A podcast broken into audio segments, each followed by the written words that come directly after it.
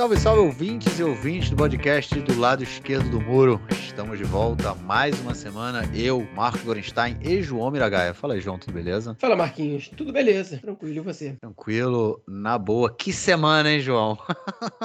a semana que tem um peso de três anos, eu acho, essa aí, cara. Na verdade, desde que a guerra começou aí, eu tô sentindo que, eu, que a gente já passou uma década. Ah, que tempinho, que, que, que situação que a gente vive. Aquela quinta-feira, tradicional quinta-feira, 22 de de, fevereiro de 2024, 10 e 15 da noite, aqui começando a gravar o nosso podcast. E já que falamos aí, né, que a semana foi pesada, significa pauta longa e significa também que vamos então passar para o nosso primeiro bloco para tratarmos de questões relacionadas à guerra entre Israel e o Hamas na faixa de Gaza.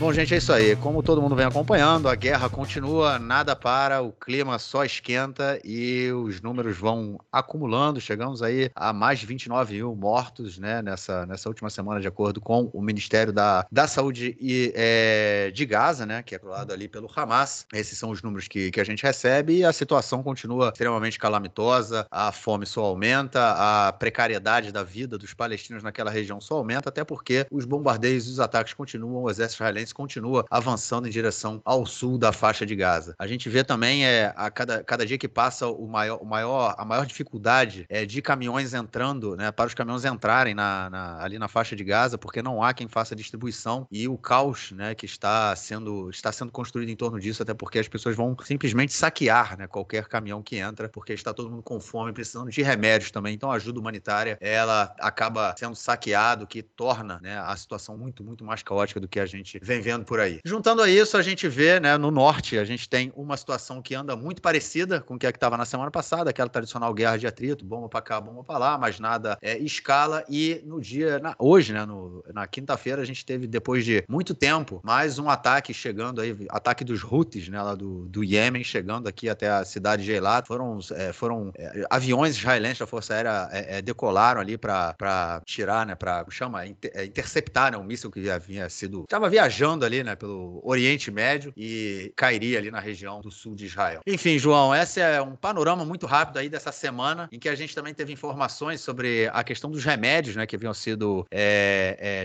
que, que bom, enfim, teoricamente teriam que chegar, né, aos reféns naquele acordo que foi feito lá, o primeiro acordo de, de entre Israel e o Hamas, né, seriam refé, é, os remédios teriam que chegar a princípio, a informação que os remédios chegaram, a informação que os remédios não chegaram, ninguém sabe direito o que aconteceu, mas eu acho que uma, uma informação que mexeu muito aqui com a, com a mídia nessa semana foi em relação ao Sinuar, né? Isso aí, o líder do Hamas na faixa de Gaza, que anda sumido já há algum tempo. Inclusive, as últimas negociações aí pelo acordo de, por um acordo de cessar fogo, é, é, muito se falou, se especulava que elas estavam demorando porque estava difícil de falar com ele. E essa semana a gente viu, é, é, é, foram soltadas informações que ele poderia ou ter escapado para o Egito através de túneis e poderia inclusive ter reféns, ter levado reféns com eles. E depois uma outra informação que surgiu surgiu apontando para um grave estado de, é, de saúde, é, uma infecção pulmonar, é, e ele estaria, enfim, é, não, não estaria sendo, sendo fácil contactá-lo e falar com ele. Ou seja, ninguém sabe direito qual é o paradeiro de Inhawi Siwar, o líder do Hamas na faixa de Gaza. E aí, João, o que mais dá pra gente falar dessa semana aí em que as coisas só se agravaram? Bom, Marquinhos, é, a gente tem bastante coisa para falar, mas a gente não tem muito para aprofundar porque foi uma semana é, na qual os acontecimentos operativos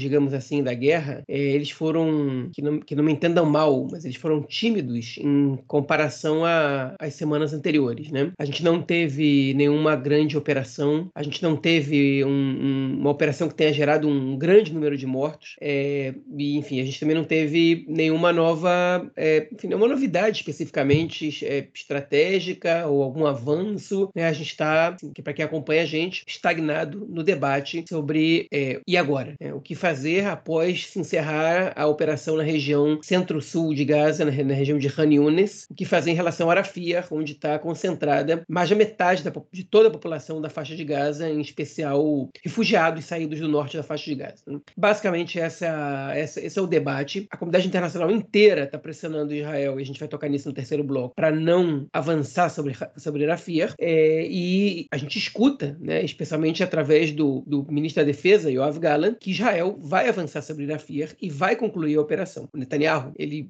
ele escolheu essa nova estratégia de campanha já tem algumas semanas, né? É, ele trocou o não vai ter o Estado palestino ou, ou outras é, é, slogans que ele tentou usar e não tiveram resultado eleitoral por é, duas palavras que em hebraico são nitzahon muhlat, que é como se fosse uma vitória total, uma vitória definitiva.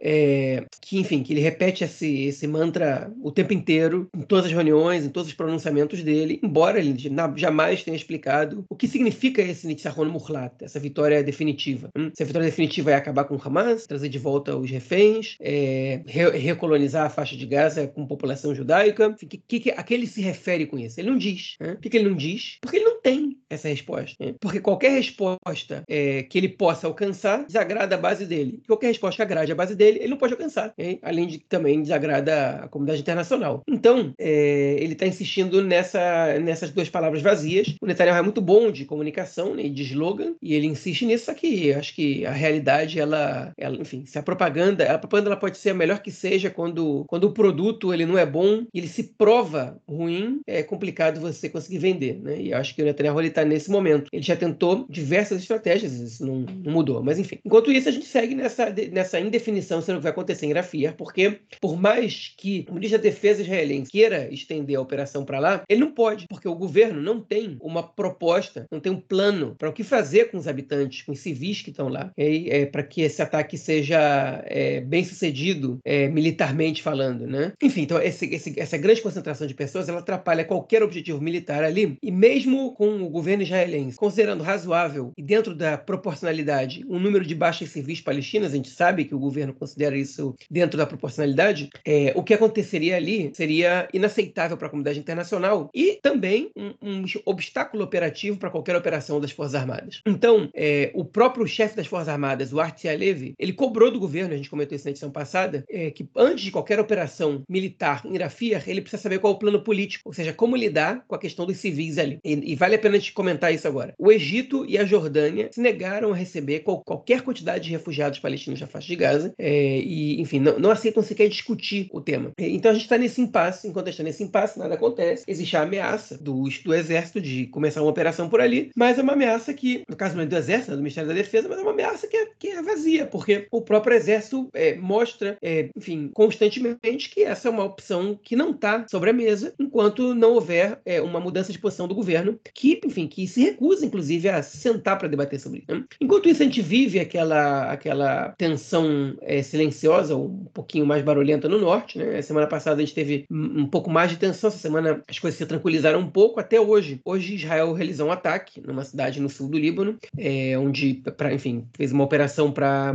assassinar um, um, dos líderes do, do Hezbollah e acabou matando dois ou três civis. E isso não vai ficar assim, né? A gente sabe que o Hezbollah vai, vai é, revidar ataque. Quando morre civil de um lado, em geral, o Hezbollah ataca para matar civil do outro, né? É, e, enfim, isso não vai acabar por aí, mas a gente também sabe que essa semana é, o Irã teria avisado, segundo fontes egípcias, o Hezbollah para que eles tomem cuidado para não dar motivos para o Netanyahu abrir uma guerra no norte. Essa foi a, a tônica egípcia para enfim, é, é para o que o Irã teria dito para o Hezbollah, né? A mensagem de Teherã para o Hezbollah. Não deem motivos para o Netanyahu abrir uma guerra no norte. Enfim, é, nesse esquema, que a gente também, tem, também viu, como o Marquinhos comentou, né, foi um, novo ataque dos Houthis sobre a cidade de Eilat, hoje, no caso, o míssil foi interceptado, é, e um clima bastante quente na Cisjordânia. A Cisjordânia também está morrendo gente. É, enfim, a gente teve é, morte em Tulkarem, né, uma operação do exército que matou uma pessoa em Tulkarem essa semana, uma cidade bem próxima é, à cidade de Netânia, aqui em Israel, é, bem próxima da linha verde, da fronteira que divide a Cisjordânia de Israel, e teve hoje de manhã um atentado na cidade, no assentamento né, de Malé Adumim, que é o terceiro, a terceira maior cidade israelense é, na Cisjordânia, né? Ou seja, na, na Cisjordânia ocupada, é, com mais ou menos 40 mil pessoas e, que, enfim, a gente tem nove feridos e, se não me engano, dois mortos confirmados até agora. É, foi um ataque realizado por três terroristas e um ataque forte, bem mais intenso que a maioria dos outros que aconteceu desde o início da guerra. É, enfim, foi um caso que mobilizou um pouco aqui o país, mobilizou Israel, os políticos é, é, se solidarizando com as famílias, etc. Teve, obviamente, novas mortes de soldados, teve mortes na faixa de Gaza, eu não sei dizer quantas, mas o número não, não ficou circulando, não teve um dia com um número alto, enfim, e essa é a situação que a gente viu agora. A gente teve a polêmica dos remédios, né, na semana passada, quando a gente comentou que é, Israel resgatou aqueles dois reféns, é, os dois, um dos dois pelo menos, deveria estar recebendo remédios da Cruz Vermelha e não recebeu, é, ou pelo menos ele disse que não recebeu, Israel, enfim, denunciou, é, enfim, essa, o Hamas na, na ONU por isso, olha, a gente mandou os remédios, eles se comprometeram a entregar e não entregaram, e o governo francês, enfim, Israel também, ah, perdão, isso é importante dizer, quando Israel é, adentrou um hospital né, na semana passada, numa operação, é, inclusive que, foi nessa semana, na verdade, inclusive que deixou quatro pessoas mortas, é, segundo o Hamas, por falta de oxigênio por conta da invasão israelense. Esse foi o caso mais comentado da guerra essa semana, que um caso quase deixei passar, e não é pouca coisa, né? É, e o exército viu as caixas de remédios ali no hospital, pelo menos segundo informações do próprio exército, as caixas escritas, né, em hebraico, com o nome dos remédios em inglês, enfim, as caixas que o exército reconhecia como as caixas que eles enviaram, que o, que o Estado enviou para que o Hamas desse para os reféns, e foram para o hospital em Gaza. É, ou seja, eram remédios específicos para os reféns que foram parar no hospital em Gaza. Então Israel, enfim, fez uma denúncia contra o Hamas na, na ONU, dizendo que eles não fizeram os remédios chegarem nos reféns e que esse era um acordo. É, e a França, hoje mesmo, está gravando na quinta-feira, a França, o governo francês disse que recebeu comprovações de que os remédios chegaram aos reféns. Enfim, se chegaram ou não, a gente vai, é, vai saber no futuro. É, e a última notícia, de, pelo menos dessa parte do bloco, é, é que um jornal saudita, ele, é, enfim, divulgou, a gente não, isso foi negado, inclusive por Israel, né, que o é, é, Sinuar, o líder do Hamas na faixa de Gaza, ele escapou, teria escapado para o Egito, fugiu para o Egito, com refém. Essa foi a notícia. Então, que ele já não estava mais na faixa de Gaza, o que é um problema, né, para Israel, porque Israel quer a cabeça do Sinuar. É, eu, na minha opinião, essa é a única vitória que o governo pode apresentar, né, é, é as cabeças dos quatro líderes do Hamas na faixa de Gaza. É, mas a gente não sabe se essa informação é verdadeira, e ao mesmo tempo que circulou esse, esse rumor, também circulou outro rumor de outra fonte do mundo árabe, é, enfim, insinuando, né, trazendo a suposta informação de que Sinuar se encontra gravemente doente, precisando de tratamento médico. Então, é, talvez, talvez as duas coisas tenham acontecido, né? Ele ter escapado para o Egito talvez para conseguir se tratar, uma vez que você não pode sair dos bunkers é, para ir para um hospital, né? Então ele não tem outra saída que não ir para o Egito. Agora, é, é, é, pouco crível que a inteligência israelense não tenha detectado uma saída do Sinuar para o Egito para se tratar, caso ele realmente esteja com essa infecção. É, enfim, ah, a inteligência israelense falhou ali no 7 de outubro, mais ou menos. A inteligência israelense detectou um monte de coisa ali. É, tem, realmente, tem coisas que eles falharam, mas eles detectaram muita coisa ali. O erro, eu acho que foi menos da inteligência do que, do que de outros setores. Ou, ou, ou na verdade, o erro foi. E, e, os erros dentro da inteligência, especificamente, foram de quem tomava as decisões na inteligência, não de quem coletava informações. Quem segue a gente é, deve, tá, enfim, deve se lembrar dessas informações. Mas, enfim, foi isso que chegou na gente. A gente não sabe o que é verdade, o que não é. E, bem ou mal, é, é essa é a realidade que a gente vive agora. Né? É uma guerra que está é, acontecendo, né? um morticínio que está acontecendo também na faixa de Gaza. Se engana quem pensa que a população de Israel é, enfim, não, não, não passa por nada nesse momento. É, é os foguetes eles estão caindo muito menos, mas enfim, a gente teve atentado essa semana, a gente tem soldados morrendo o tempo inteiro, né? Então isso influencia também a população local aqui. Obviamente que não na mesma medida que os palestinos nunca foi, nem vai ser. É, mas enfim, mas está é, acontecendo ainda esse, esse confronto é, numa escala um pouco menor do que estava acontecendo antes, mas não acabou não. E a escalada é questão de tempo, porque acordo não vai ter. E eu vou deixar é, esse comentário para a próxima notícia do blog. Só então alguns updates aí sobre a Cisjordânia, né, que a gente sempre costuma falar delas, de, do que está acontecendo lá. É, essa semana a gente continuou tendo vários e vários ataques dos colonos, é, várias, é, é, vários vilarejos palestinos, desde o norte até o sul, ali da Cisjordânia, é, passando pelo, pelo centro também. Há muitos ataques na região de, de Ramala, né, que é mais próximo de Jerusalém também. É, Para quem não, não, nunca não, não percebeu, Ramala fica cerca de 5 quilômetros né, do, do centro de Jerusalém, um pouco mais, mas assim, da, das fronteiras atuais de Jerusalém, é, Ramala fica cerca de 5 quilômetros do, do, do, ao norte da, da fronteira. Então, é, tem, houve vários ataques ali também em, em vilarejos palestinos. Essa semana foi o vilarejo de Massa Fariata, que fica no sul da Cisjordânia, Súcia. Também teve Shaev al-Butun, é, Mufagra, Briat Rizma, ou seja, vários, assenta, várias, é, é, vários pequenos vilarejos ali que é, vêm sofrendo é, muito, muito, é, é, muita violência por parte dos colonos. Houve pogrom também essa semana em um dos vilarejos, onde os colonos chegaram, mais uma vez atearam fogo e quebraram ali propriedades. Inclusive, falei desse vilarejo aí de Briat Rizma. Na verdade, não houve um ataque nesse vilarejo essa semana. O que aconteceu nessa semana é que colonos é, é, esse vilarejo já, já foi despopulado, né? Desde o, ele foi despopulado desde o início da guerra. Seus habitantes, é, os palestinos que viviam ali, saíram da região é, por conta da violência dos colonos, né? Afinal de contas, é, os caras chegam lá e tocam o terror. E é, essa semana os colonos montaram um novo outpost nas, é, ali, né? Onde, onde era o, o, a, o, vilarejo palestino. Ou seja, a gente tem realmente uma colonização da terra e o que a gente vê o aumento ali, né, da violência é, dos colonos durante, durante o, antes do, do, Biden, né, sancionar os colonos, quatro colonos, né, e depois a, a, a, França e a Inglaterra e a, enfim, a União Europeia ainda não, mas é, depois disso, né, depois da, da, das sanções, aumentou a violência, né, a gente teve, a violência tinha sido, não tinha que estar, ela tinha estagnado no sentido de não havia aumentado, né, ela continuava acontecendo, mas não havia aumentado muito, e desde que houve essa, essa, esse sancionamento aí dos colonos, a violência aumentou muito. É, tanto na, em Jerusalém Oriental, eu comentei disso, né? A gente comentou disso no episódio passado, da destruição da casa de um ativista palestino. É, era uma casa que já tá, ele já tinha recebido ordem aí para que de destruição, né? Casa, que a casa ia ser destruída há, há muitos anos. Eles estavam em negociação é, com a prefeitura e semana passada a casa foi destruída e a gente vê a violência na Cisjordânia também aumentando muito, destruição, destruição de casas que são construídas construídas ilegalmente, né, de acordo ali com a, com, com a legislação israelense que é aplicada aos territórios, é, enfim. E a gente vê, né, é, se por um lado é, eles não estão conseguindo até agora passar a ideia deles de reconstruir, né, é, assentamentos na faixa de Gaza,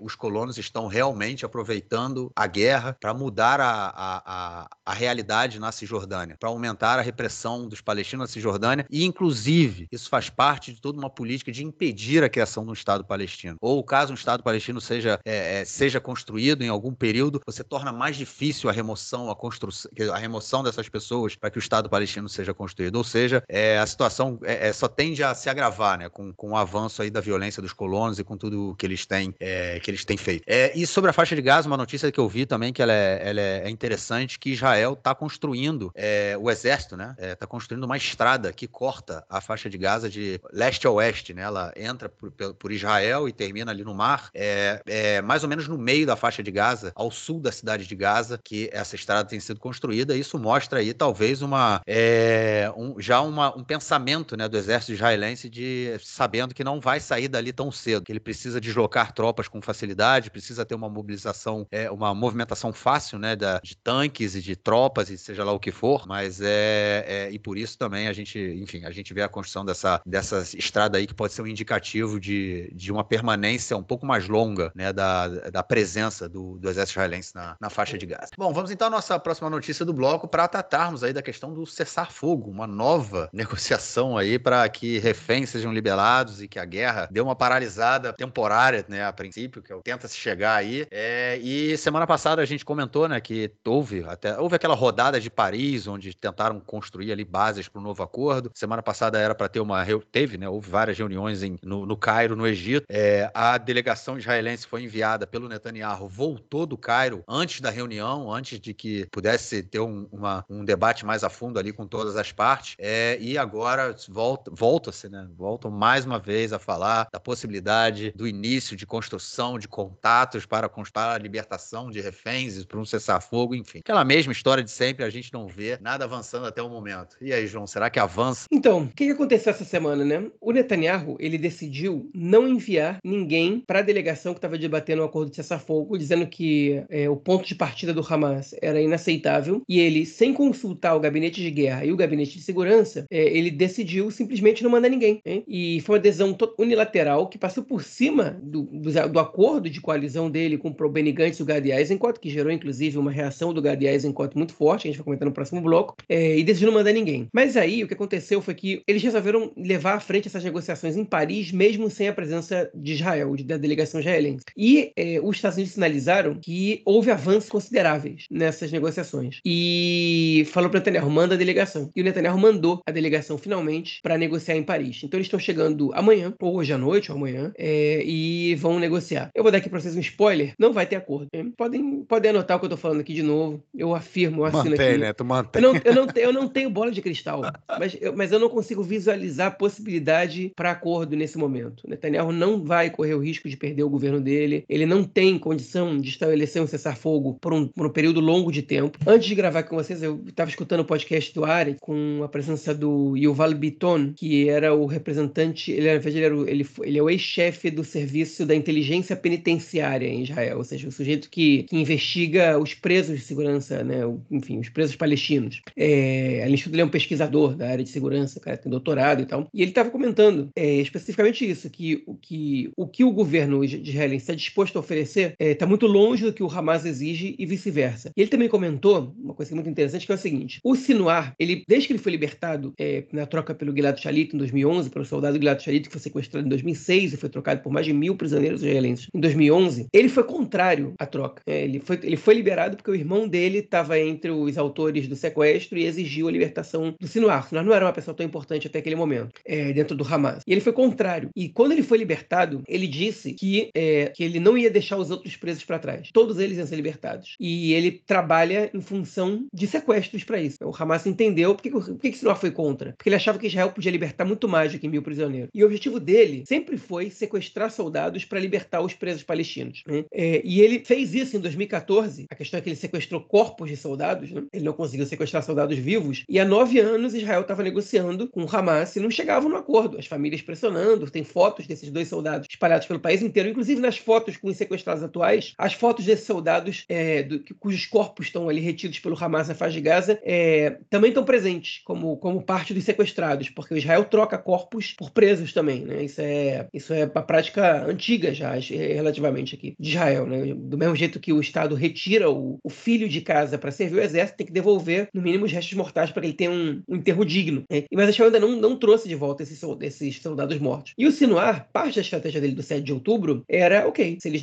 se não está funcionando, então eu quero mais gente. O, esse sujeito que eu comentei agora com vocês, o Yuval Biton, é, ele, ele acha, né, a, a, percepção dele é que o Hamas é, não acreditava que a, que a fronteira ia estar tão desprotegida e que ia haver uma desorganização tão grande do, do, do exército israelense. Que eles estavam preparados ali para sequestrar seis pessoas, dez pessoas, né? enfim, para tentar forçar a libertação dos outros presos. Né? E que no final das contas foram mais de 200. É, enfim, então o tamanho do, do, da desgraça também foi, foi, a tragédia do Sinuar, porque Israel não pôde simplesmente negociar. E aí ele diz o seguinte: essa é a opinião dele, do, desse, do Yuval Biton. Ele diz que no Oriente Médio, na, na, na, situação atual, e essa é uma mentalidade muito comum em Israel, você não pode não mostrar força nessas horas. Então, se Israel negociasse a libertação dos reféns pelos, pelos soldados, é, é, perdão, dos, dos, reféns pelos presos palestinos, imediatamente após o 7 de outubro, na primeira semana, antes da, da entrada terrestre, é, Israel mostraria fraqueza. E, e, isso ia encorajar o Hamas a fazer isso muito mais. E, e vale a pena te dizer isso aqui: o sobrinho do Yuval Biton estava entre os sequestrados. Depois se descobriu que ele estava morto. Mas quando ele comentou isso pela primeira vez, ele falou isso apesar do sobrinho dele estar tá lá e, ele, e eles acreditarem que ele estava vivo.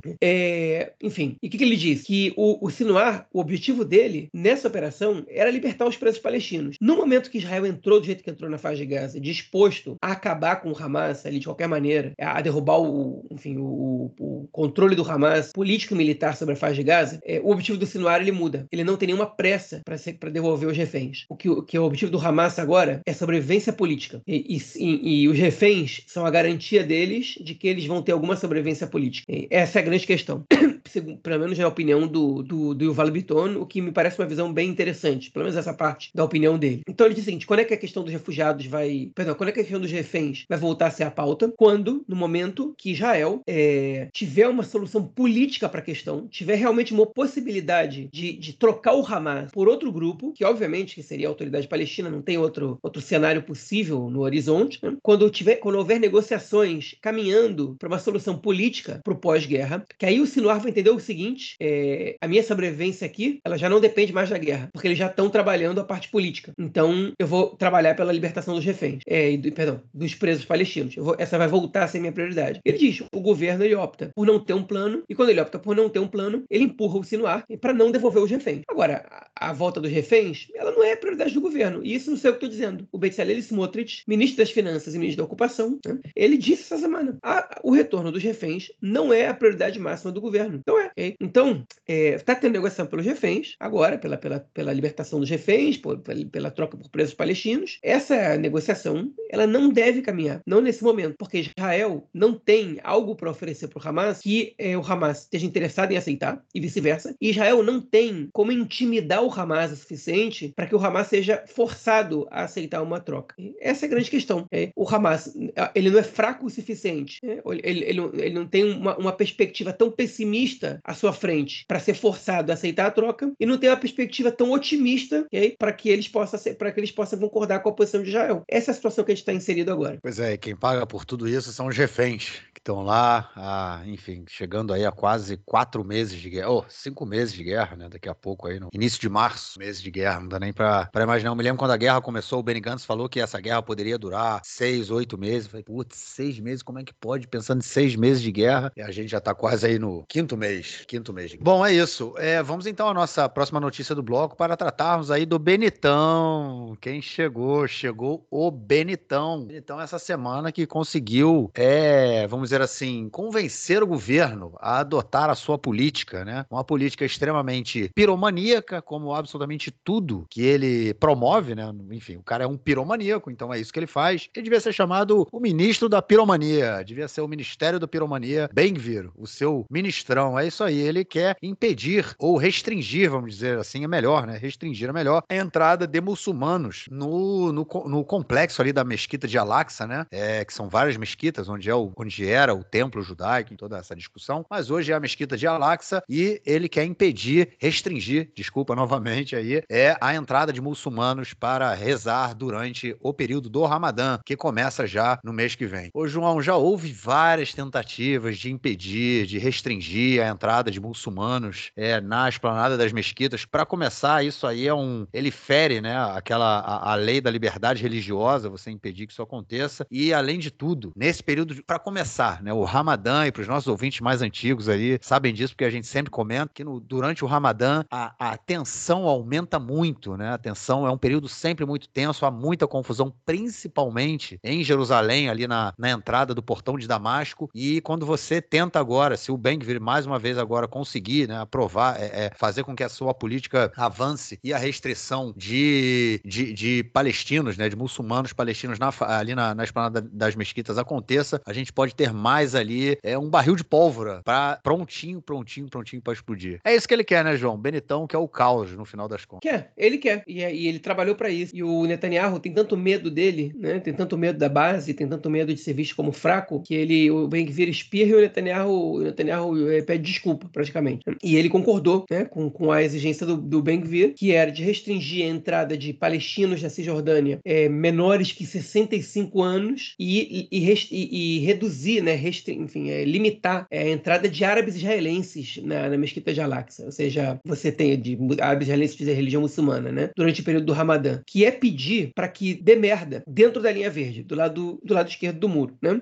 E o Ben-Vi tá trabalhando para isso há muito tempo. É importante dizer isso. Ele tá louco para ter uma, uma intifada, para ele tá louco para ter uma revolta da população árabe israelense, porque ele não controla o exército, mas ele controla a polícia. Ele tá louco para poder descer o pau na polícia. Ele tá louco para poder, é, para poder, enfim, é, é, refazer a propaganda dele de que os árabes são todos inimigos. E os árabes israelenses, pro azar do Ben-Gvir, estão muito calmos, estão muito tranquilos, não estão cometendo atos eh, hostis de forma alguma, pelo contrário, muitos estão participando do, de, de, grupos de reconstrução nacional, é, muitos condenaram o ataque do Hamas, enfim, é, muitos estão se voluntariando muito, em diversos aspectos e, e enfim, e ele está ele tá fracassando com isso. Então ele está provocando da maneira que ele pode. E aí ele mandou essa e ele sabe que o Netanyahu vai ficar encurralado e, e a adesão passou no gabinete. Qual o problema? É que a adesão é ilegal. Você simplesmente não pode proibir a população é, de, de frequentar um lugar público. Você não pode. E, e, é um direito, é um direito assegurado por lei. E a conselheira jurídica do governo, ela disse: não, olha só, isso aí que vocês estão decidindo é ilegal, não vai poder. E aí o que, que, o governo teria que fazer? Ir até a Suprema Corte. A gente tem dois problemas, o governo tem dois problemas, né? A gente não, o governo. Uma é que a Suprema Corte ia demorar para tomar adesão dessas. Não ia, não, essas coisas não acontecem do dia para noite. E dois, a Suprema Corte jamais daria razão para o governo nessa, nessa decisão. Né? É, esse é um princípio, inclusive na Declaração de Independência de Israel, que garante liberdade de culto para todas as religiões, em todos os locais sagrados. Então, é, o que o Ben-Gvir tentou fazer, no caso, e, e eu, eu custo acreditar que o Ben-Gvir, é, ele, enfim, acreditasse realmente que não ia haver uma interferência do judiciário nessa decisão, né? Ele pode até dizer, bom, se não tiver interferência, porque eles estão com o rabo entre as pernas por causa guerra, eu consigo incitar o país. Se tiver interferência, de alguma maneira eu também conseguir incitar o país, que a informação de que eles vão poder ir não vai chegar em todo mundo, que vai ter gente que vai ficar irritada do mesmo jeito, vai ter gente que fazer distúrbio do mesmo jeito. E mesmo assim, se eles puderem entrar, o que eu posso fazer? Culpar o judiciário, né? que é o que ele mais gosta de fazer, para dizer, olha só, eu não consegui fazer o que eu queria, porque o judiciário me deixou de mãos atadas, por isso tem que fazer a reforma judicial, blá, blá, blá. Não é suficiente para a direita ganhar as eleições, mas é suficiente para o Ben-Gvir ganhar votos, é, ou pelo menos manter os seus votos. E então essa foi a, a, tentativa dele, né? Foi tentar censurar a liberdade de culto no país, né? Na única democracia do Oriente Médio. É, e, enfim, vocês não estão vendo a minha cara quando eu estou falando isso agora, mas é que obviamente que é uma cara irônica, né? Porque, enfim, é, é uma democracia bastante problemática com um governo que tenta minar essa democracia dia após dia, ok? Agora, como diz o, o Ahmed na frase mais é, feliz acho, da sua vida, né? É. A gente sempre volta nela aqui, mas nunca é demais voltar, que já é um Estado judaico-democrático, né? É um Estado judaico para os árabes e democrático para os judeus. Os judeus, é, Pois é, exatamente isso. Você, você, ele está ele tá restringindo...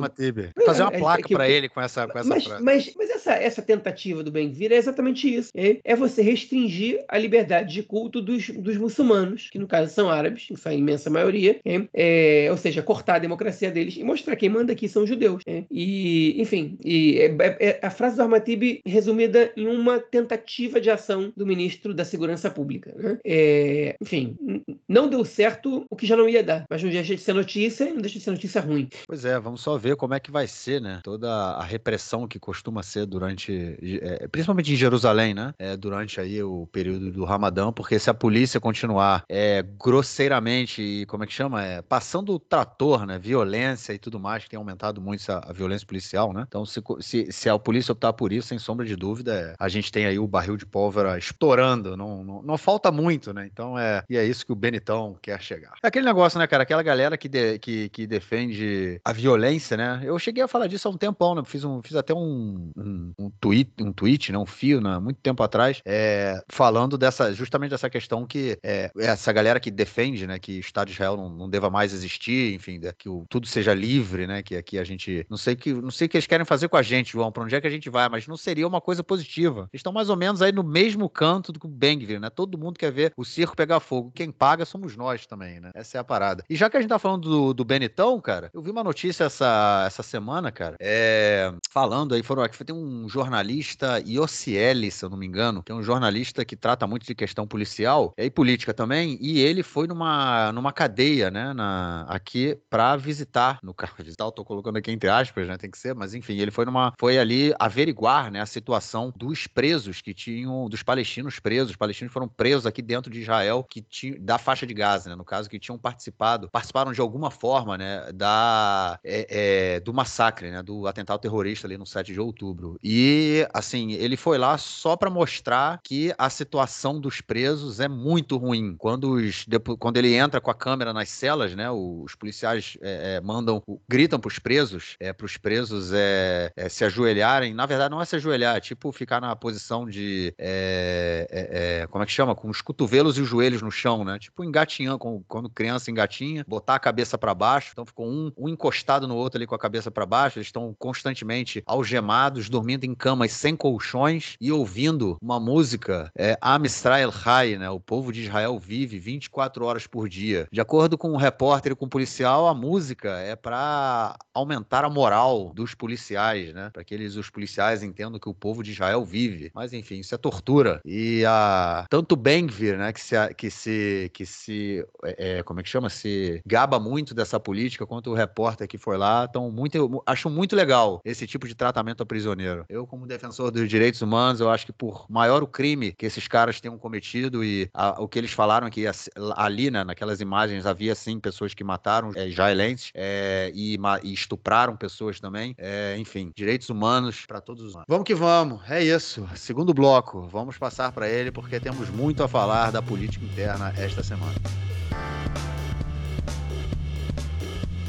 Bom, vamos fugir um pouco aí dessa questão da guerra, né? Já que, enfim, é... não aguentamos mais, né? Então vamos fugir um pouquinho, já que dá, pelo menos. Vamos comentar aí as eleições que aconteceram pro é, secretário-geral do movimento kibutziano, o movimento que ali organiza, né? Todas essas comunidades coletivas que foram aí, existem desde antes da criação do Estado de Israel. É, e ao longo dos últimos anos, né? Principalmente depois da entrada, depois dessa transformação neoliberal, né? Que o, que o país passou nas últimas décadas e também de sucessivos governos de, da direita, é, o movimento kibutziano foi muito enfraquecido enfraquecido, né? Perdendo não só força política, mas a sua força dentro da, da, das regiões onde eles vivem, sofreram vários boicotes por parte do governo, é, dos governos, né? É, e foi, o, o, o, foi ali uma parcela da população mais afetada, vamos dizer assim, pelos, é, pelos ataques, né? Pelo ataque do Hamas no dia 7 de outubro. A grande maioria dos mortos, é, tirando ali, né, os mortos que é, estavam naquela festa rave, é, na festa nova, a, foram pessoas, né, que morreram no, nos kibbutzim ali da região do envelope de Gaza. E aí, cara, tempos complicados aí para esse novo secretário-geral do kibbutz, do, do movimento kibutziano, que agora tem que reerguer esse movimento. Pois é, a eleição foi disputada entre duas pessoas, né, dois candidatos. Obviamente que para você ser o, o secretário-geral do movimento kibutziano, você precisa ser membro de um kibbutz. Quem venceu a eleição foram, enfim, foram dois candidatos, uma candidata chamada Das Daniel Yalin, do kibbutz Yaguro, próxima Haifa, e o candidato vencedor, Lior Simcha, é, do kibbutz Netzer é, que fica na região é, centro-sul do país, próxima à cidade de Rehovot, aí onde mora nosso amigo Yair. É, enfim, ele venceu com o apoio de 250 dos 259 kibbutzim, entre eles partes que foram evacuados na, é, enfim, depois do início da guerra. Vale lembrar que, que, as principais comunidades afetadas pelo ataque do Hamas foram kibbutzim, né? Porque aquela é uma região é, que concentra muitos kibbutzim. É, enfim, a gente um dia pode gravar um especial sobre a história dos kibbutzim, ou sobre que eles são, inclusive trazer alguém, algum membro de um kibbutz para participar da conversa. Não faltam brasileiros membros de kibbutzim, inclusive das gerações anteriores, né? É, mas eu só quero atentar para uma coisa pequena aqui, né? Os kibbutzim, eles hoje em dia, 85% deles mais ou menos, eles estão privatizados. Ou seja, eles já não têm mais a estrutura socialista que já tiveram, a grande maioria deles. Né? Só 15% ainda existe uma igualdade social, enfim, é, ainda mantém uma igualdade social interna, é, que é baseada no princípio de cada um dar o que pode e recebe o que precisa. Né? A maioria são comunidades fechadas que ainda têm um espírito comunitário bastante forte é, e ainda tem um sentido importante para a produção nacional, é, mas é, não representam o que representaram antes. Né? Os kibbutzim nunca tiveram mais de 5% da população israelense e hoje eles têm cerca de 2% da população israelense, ou seja, cerca de 260 mil israelenses moram em kibbutzim hoje em dia, né? que é um número relativamente pequeno. Não elege, é, enfim, um, uma cadeira na Knesset, 2% da população. Né?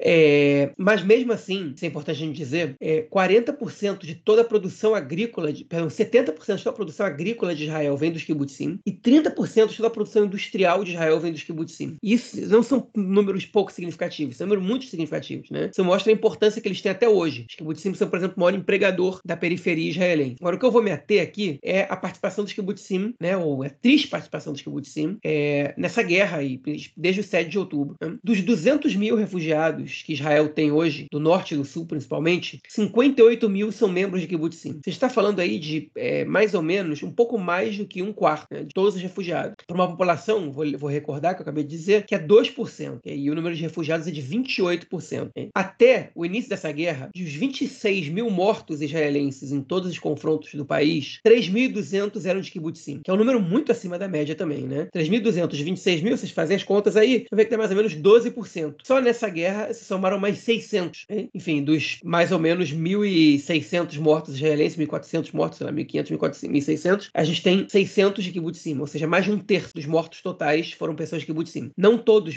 que, enfim, é, que foram massacrados, muitos soldados também. Né? Enfim, isso é, é, é, relevante. que mais? Na Guerra dos Seis Dias, 25% dos soldados mortos eram membros de kibbutzim. Na Guerra de Yom Kippur, 20%. Isso mostra uma presença desproporcional, totalmente desproporcional, dos soldados que, que eram membros de kibbutzim desde sempre. Né? É, de soldados de elite, né? enfim, que são pessoas que se doavam para o que era mais necessário para o país desde sempre. Né? 36 soldados é, de kibbutzim foram mortos depois do 7 de outubro. Né? E aí, esse, por que eu estou dizendo esse número? Porque o, o grupo do Smotrich, do Bengvir, né, os nacionalistas religiosos, estão dizendo que 40% de todos os soldados mortos depois do 7 de outubro foram, são do, do grupo nacionalista religioso. É, só que eles não contam 7. Eles, por que eles dizem isso? Porque são pessoas que são ou da estrutura educacional religiosa, ou moradores de assentamentos, ou que, ou que enfim, que estão, é, não sei, inseridos em uma outra contagem deles. O que é um problema é, é por si só, né? Porque estudantes do ensino religioso necessariamente são dessa corrente, que a gente tem um pouco de ultra-ortodoxos também que, que, que, que servem o exército, e tem pessoas seculares que também estudam em educação religiosa porque os pais preferem, ou porque é a escola mais perto de casa, enfim, ou por outras razões. É, mas enfim, só que eles desconsideram de maneira proposital o 7 de outubro, né? que foi o dia que mais morreram soldados na guerra. É, mais de 300 soldados morreram no 7 de outubro, mais de 350, né?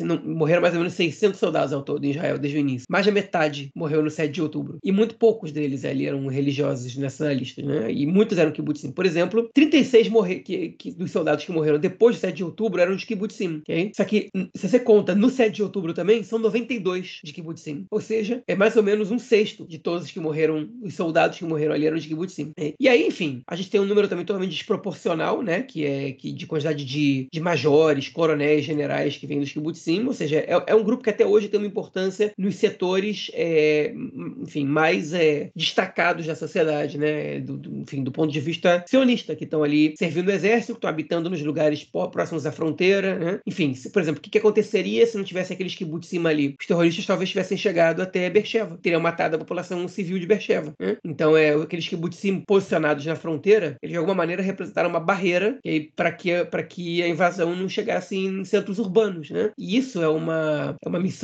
identificada com a causa sionista desde a época do Ben Gurion, que dizia que era importante povoar o Negev para evitar que ataques egípcios chegassem até Tel Aviv com facilidade. Né? É, enfim, então, e as pessoas com o próprio corpo defenderam, defenderam é, é, o resto do país. Né? É, e a gente teve eleição agora para o movimento kibbutsiano, que está vivendo agora uma, uma realidade muito complicada, porque eles têm que lidar com, com é, kibbutzim, com, com membros dos kibbutzim que não sabem quando vão voltar para suas casas, e não são só da região da próxima faixa de Gaza. Por exemplo, o kibbutz mais destruído de todos é o kibbutz Manara, que está na fronteira com o Líbano. O número de mortos é muito pequeno comparado aos kibbutzim próxima faixa de Gaza, porque da próxima faixa de Gaza eles sucumbiram ao ataque do Hamas. E, e em, em Manara eles retiraram a população dali antes que, que eles morressem. Mas 70% do kibbutz Manara está totalmente destruído pelos mísseis, é, pelos, pelos mísseis antitanques disparados pelo Hezbollah. Então, é, enfim, a gente tem muita gente desabrigada e vai ser um, um dilema como é, como é que os kibbutzim vão resistir após esse momento. Uma população que vota em imensa maioria nos partidos de esquerda, que desenvolve uma série de trabalhos sociais com populações mais pobres, é, com, com, palestinos, inclusive, que era característico daquela, daquela região próxima à faixa de Gaza, que ajuda a Palestina a se tratar em hospitais israelenses, enfim, que estão envolvidos na, na é, enfim, no, no processo, é, na luta pelo processo de paz, é, que estavam envolvidos na, na, nas protestos contra a reforma, o golpe é, no sistema judiciário, inclusive um dos líderes do, dos protestos apoiou é, o candidato que venceu a eleição agora para o secretariado-geral do movimento kibutziano. Então, é um movimento com importância econômica, com uma importância social, é, e que, se bem o seu objetivo inicial, que era, através do campo e das suas propriedades coletivas, é, enfim, expandir sua ideia é, socialista e transformar Israel num país socialista, se essa ideia não funcionou nesse aspecto, né, não dá para dizer que o kibbutz deu errado, porque ele ainda representa uma parcela importante da sociedade e ele, de alguma maneira, ajuda a sociedade a se desenvolver em diversos aspectos e dá um exemplo também de coletivismo, de cooperativismo e tudo mais. É, eu tenho críticas à maneira como movimento kibbutsiano ele se comporta hoje, em, em alguns aspectos também, é, em alguns kibbutzim específicos, acho que a gente, a gente deve ter essas críticas. O, o antigo, é, o que está tá saindo agora do cargo, o secretário-geral é, que está se retirando, é, foi péssimo para o movimento kibbutsiano em diversos aspectos. Ele desconectou o movimento kibbutsiano também dos grupos da esquerda. Ele é, foi pela primeira vez rompeu com uma ligação histórica com os partidos trabalhista e Meret e declarou voto no, no Benny Gantz. Ele disse que vai ficar feliz se no futuro ele for lembrado como o secretário-geral que desconectou o movimento kibbutsiano da ideia da esquerda. É, e eu acho que isso é, enfim, é, ela é uma traição à ideia do kibbutz de maneira geral. É, mas enfim, já vai tarde esse aí, tá indo embora, o Nir Meir se chama. É, e, enfim, e agora existe uma. Agora eles estão passando talvez pela essa maior crise desde os anos 80, quando eles viveram sua fim dos anos 70 e dos anos 80, quando os kibbutzim passaram por sua primeira grande crise, é, enfim, quando eles, quando o governo da direita chegou ao poder e, é, enfim, retirou os subsídios à produção interna em Israel e praticamente faliu parte dos kibbutzim, né? É, enfim, agora a gente está vendo essa, essa segunda grande crise que é o fato de que mais de um, mais de um, quarto dos habitantes dos kibbutzim, um, perdão, mais de um quinto dos habitantes dos kibbutzim estão desalojados, sem saber qual vai ser o seu futuro. E eles vão ter agora que ser criativos para pensar é, em como fazer essa população manter seus ideais comunitários e coletivos é, fora das suas casas, né?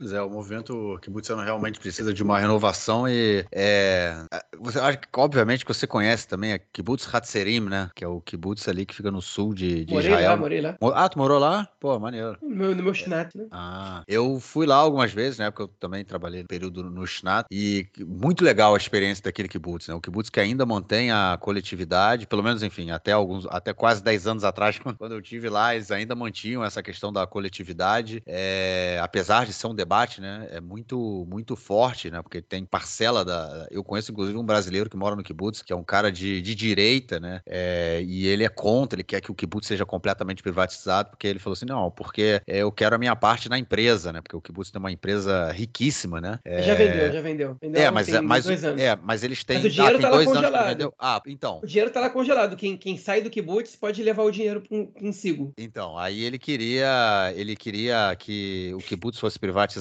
porque ele falou: não, eu quero que. É, ele já era membro do kibbutz, então ele falou: eu não acho correto que as pessoas que entram agora como membros do kibbutz é, ganhem, né? É a mesma coisa que eu ganho, porque eu já sou membro. Tipo, sejam sócios também, né, do kibbutz, né? Porque você entra no kibbutz, você se torna ali um membro daquela comunidade, né? É, então ele queria, ele queria o, o, dele antes, né? Queria tirar a grana dele antes. Enfim, ele mora no kibbutz, mas ele não gosta, né, da ideia do kibbutz, mas ele quer levar o dele, né? Mas enfim, é isso aí, o movimento kibbutsiano, ó, a ideia do kibbutz é uma ideia fantástica, um dos objetivos que eu, quando eu vim para cá, eu queria viver num kibbutz, viver num kibbutz no, no, norte do país também, no Mar da Galileia. É um kibbutz que já, já havia sido privatizado, ele foi privatizado inclusive poucos anos é, antes, né, de eu, de, eu, de eu vir morar em Israel, é, e foi passando por esse processo, mas enfim, é, a, a, a ideia do kibbutz e é, mesmo a experiência do kibbutz, mesmo pelo menos que eu tive, né, mesmo depois do kibbutz privatizado, foi era bem legal porque você ainda tinha uma vida comunitária, né, muito forte, é, e uma percepção da vida diferente, né, apesar de você já, já não ter mais aquilo tudo dividido e é, toda toda a, tudo que o kibbutz produzia era dividido entre todos e tinham pessoas que antes, né, que trabalhavam fora do kibbutz, o salário deles ia para o kibbutz também como forma da produção do kibbutz, e depois tudo era dividido entre todos. É, já não existia mais nesse kibbutz quando eu fui viver lá, mas aquela, a, essa percepção da, da, da, vida coletiva ainda existia. E isso era, isso era uma coisa muito, foi uma coisa muito legal de, de vivenciar. É isso, vida longa ao movimento kibbutsiano. Bom, vamos então à nossa próxima notícia, já que vamos pular de movimento, João. Vamos agora falar do movimento sindical. Vamos sair do, do kibbutsiano, vamos falar do movimento sindical, já que depois de muito tempo, quatro meses aí do início da guerra, o, o presidente da Estadrut, né, que é a central sindical aqui de Israel, é, enfim, ele tomou ali uma tomou uma posição, né? Saiu do muro, falou, resolveu falar uma coisa e ele pediu a renúncia do primeiro-ministro Benjamin Netanyahu. Enfim, os sindicatos podem entrar aí numa disputa política é, para que esse governo caia e tenhamos eleição, eleições em greve. E aí, cara, não foi bem aceito pelo governo, né? o governo está histérico com essa declaração. O Netanyahu, inclusive, no dia seguinte convocou uma reunião de emergência com medo, porque se começa a ter greve, né, aí é o terror dele. É, que aí, enfim, os trabalhadores param. Agora, é importante a gente fazer um recorte importante nessa, nessa questão. A Estadruta Ovdim, que é, a, que é a Organização dos Trabalhadores, é uma organização que existe desde antes da criação do Estado de Israel. E ela, historicamente, é dominada pelo Partido Trabalhista. Pela primeira vez, o presidente da Estadruta Ovdim, da Central da, da Organização dos Trabalhadores, é do Likud, se chama Arnon Bar David. E, e esse sujeito, durante a reforma, ele já tinha convocado uma greve, quando, quando Netanyahu resolveu demitir o ministro da Defesa, que tinha alertado ele sobre como a reforma era perigosa para a segurança nacional. E olha só, ele tinha razão. em março ele, ele alertou, em outubro aconteceu o que aconteceu. O, o, o Arnon Bar David entendeu isso naquele momento. E o Arnon Bar David está vendo a situação econômica do país, está vendo o orçamento terrível que o governo está aprovando. Ele sabe que ele, que, ele, que ele vai ser o responsável por ter sido omisso se ele não fizer nada. E ele deu uma entrevista dizendo que o Netanyahu deveria renunciar e convocar eleições o mais rápido possível, porque o fracasso está nas mãos do governo. É, enfim. E agora, a, a ela não é responsável por. Ela não é uma central responsável por todos os trabalhadores. Ela é uma central que ela só atende aos trabalhadores é, das áreas da área pública é, e, de, e, de, empresas é, estratégicas. Né? Existe, eles têm um acordo que, que, você não você pode ser filiado ao Estadrut, mas a Estadrut não pode convocar greves, por exemplo, é, de profissionais de empresas privadas,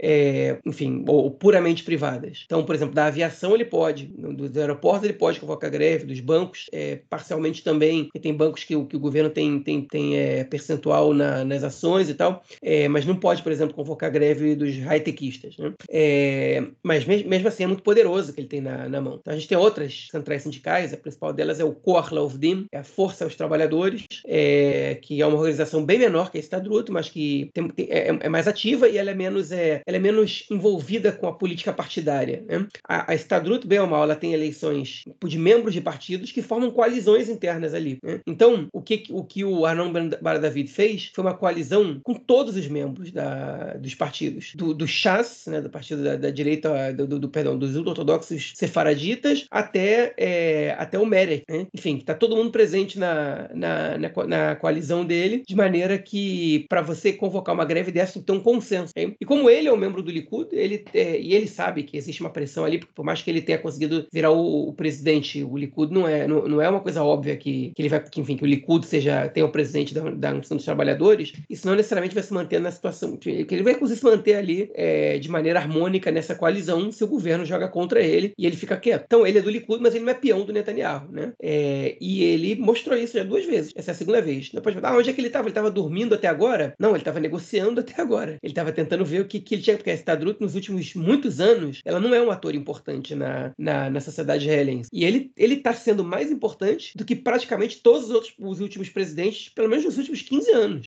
É um, olha só, precisa do cara da direita para ter coragem de desafiar um governo da direita, né? É, enfim, aí tava, ele foi tarde? Foi tarde, um pouquinho. Mas ele estava negociando, ele estava criando a, a situação é, para que ele pudesse dar uma declaração dessa. E o Netanyahu ficou desesperado. Porque ele sabe que se o Arnon Bar David dá uma declaração dessas, é que ele tem uma ampla base de apoio ali dentro da Estadruto para poder transformar a sua atuação numa greve. E aí ele mobilizou todos os seus cães raivosos para atacar a Estadruto e o Arnon Bar David, dizendo que é lamentável que a Estadruto é, que fique se metendo em política e, e blá blá blá, como se os sindicatos não fizessem política, né? Eu acho que, enfim, é, isso é o que mostra que foi a Estadruto nos últimos anos, né? É, eles fizeram tão pouca política que se criou uma situação em Israel que eles acham que o papel da Estadruto não é fazer política. É, e ao contrário, o sindicato faz política, o sindicato negocia, né? O sindicato tem, tem, tem pautas, tem prioridades, tem, tá, tá aí para isso. Enfim, e, e foi o Netanyahu, ele tá muito preocupado com o que pode acontecer. O Anon Bara da vida, ele deu a deixa e isso pode ser um empurrão importante para a queda do Netanyahu no momento, no momento adequado, que não é agora, é, mas enfim, é mais um grupo importante que é, se volta contra o Netanyahu. E, enfim, é, é, mais uma força que se soma. O contrário não aconteceu desde o início da guerra. Enfim, e, e a gente vai vendo se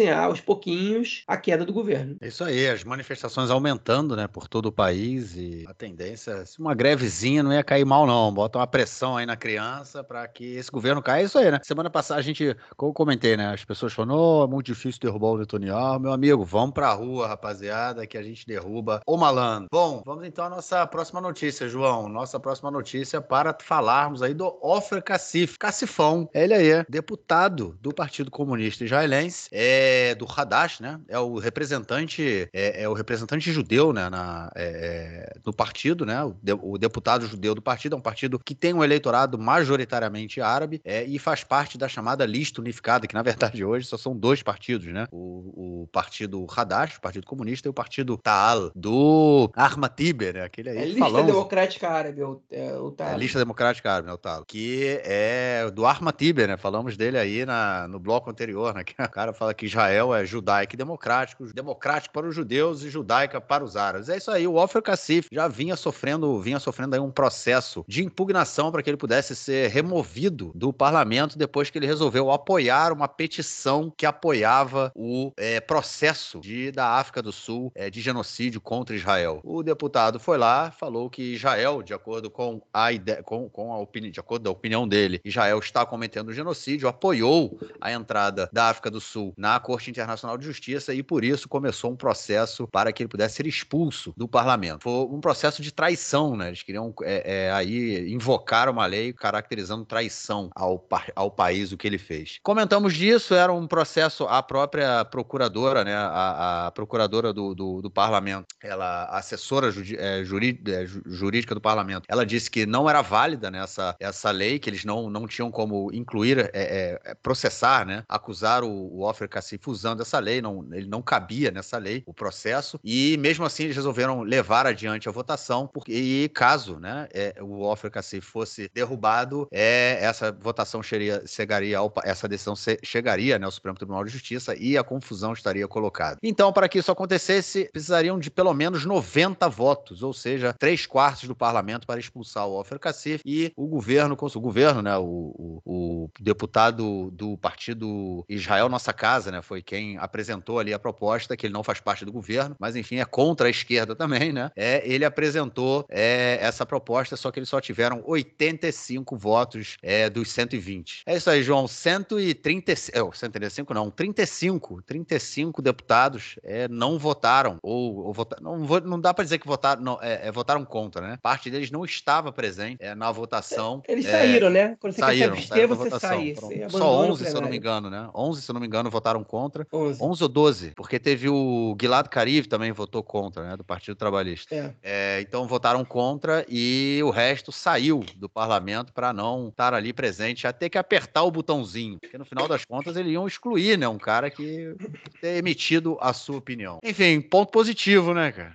O Cacife continua. Pois é, continua, né? Eu, eu não vi muito positivo nisso, porque 90, 85 votos a favor da cassação dele é, e o Ben-Gvir continua ministro. É, para mim é, é, Enfim, a gente sabe a configuração dessa Knesset, a gente sabe tudo isso, mas para mim é um negócio muito bizarro. É, enfim, o que o Ofer Cassif comentou, é, por mais que seja legítimo ele ter essa posição, ele é, é, é uma coisa que é muito, enfim, que é de alguma maneira inaceitável para grande parte da população israelense. Então, essa, essa ação do Lieberman era uma ação eleitoreira, ele estava botando pressão, ele também está tentando roubar votos dos principais adversários do mesmo campo dele, né, que é o campo de oposição do Netanyahu, e sabendo que dificilmente o Lapid e o Gantz iam é, comprar essa luta a favor da, da, cassação dele, porque isso, enfim, vai contra os princípios liberais deles. Né? É, então, os dois partidos, eles é, não orientaram a bancada a votar em nada, eles simplesmente liberaram a bancada para votar como quisesse. O Partido Trabalhista também é, liberou a bancada, e parte dos deputados que se abstiveram ou que votaram contra foram quem garantiu a presença do Kassif. Se não me engano, é, só uma deputada do Azul e Branco votou, votou contra a cassação dele, que é a Merav Cohen, é, e do Partido Trabalhista eu não sei dizer se quem se absteve e quem votou contra. Agora, as pessoas que se abstiveram são as pessoas que queriam votar contra, mas têm medo do eleitorado. Basicamente é isso. É, então eles não votaram contra, gente, tipo, não foram, saíram e tal, e ele precisava desses 90 votos para ser cassado, não teve esses 90 e não foi, né? E aí, o, o que mais me deixou impressionado né, negativamente isso tudo foi que depois disso ele, o Lapid deu uma declaração. Ele disse o seguinte: o Lieberman é um demagogo, ele está tentando fazer isso só para só ganhar crédito, até aí estava tudo bem. Mas ele falou, porque a gente sabe que se o Ofer Cassi for derrubado aqui, não tem a menor chance da Suprema Corte é, é, vetar essa cassação, porque ele tem imunidade, ele pode dizer o que ele quer e, e a lei permite que ele faça o que ele faz, e então é, ia ser uma ação ilegal da Knesset, como outras vezes aconteceu. A Knesset já, já tentou proibir é, caçar mandatos de outros deputados outras vezes, e a Suprema Corte, todas as vezes, é, é, é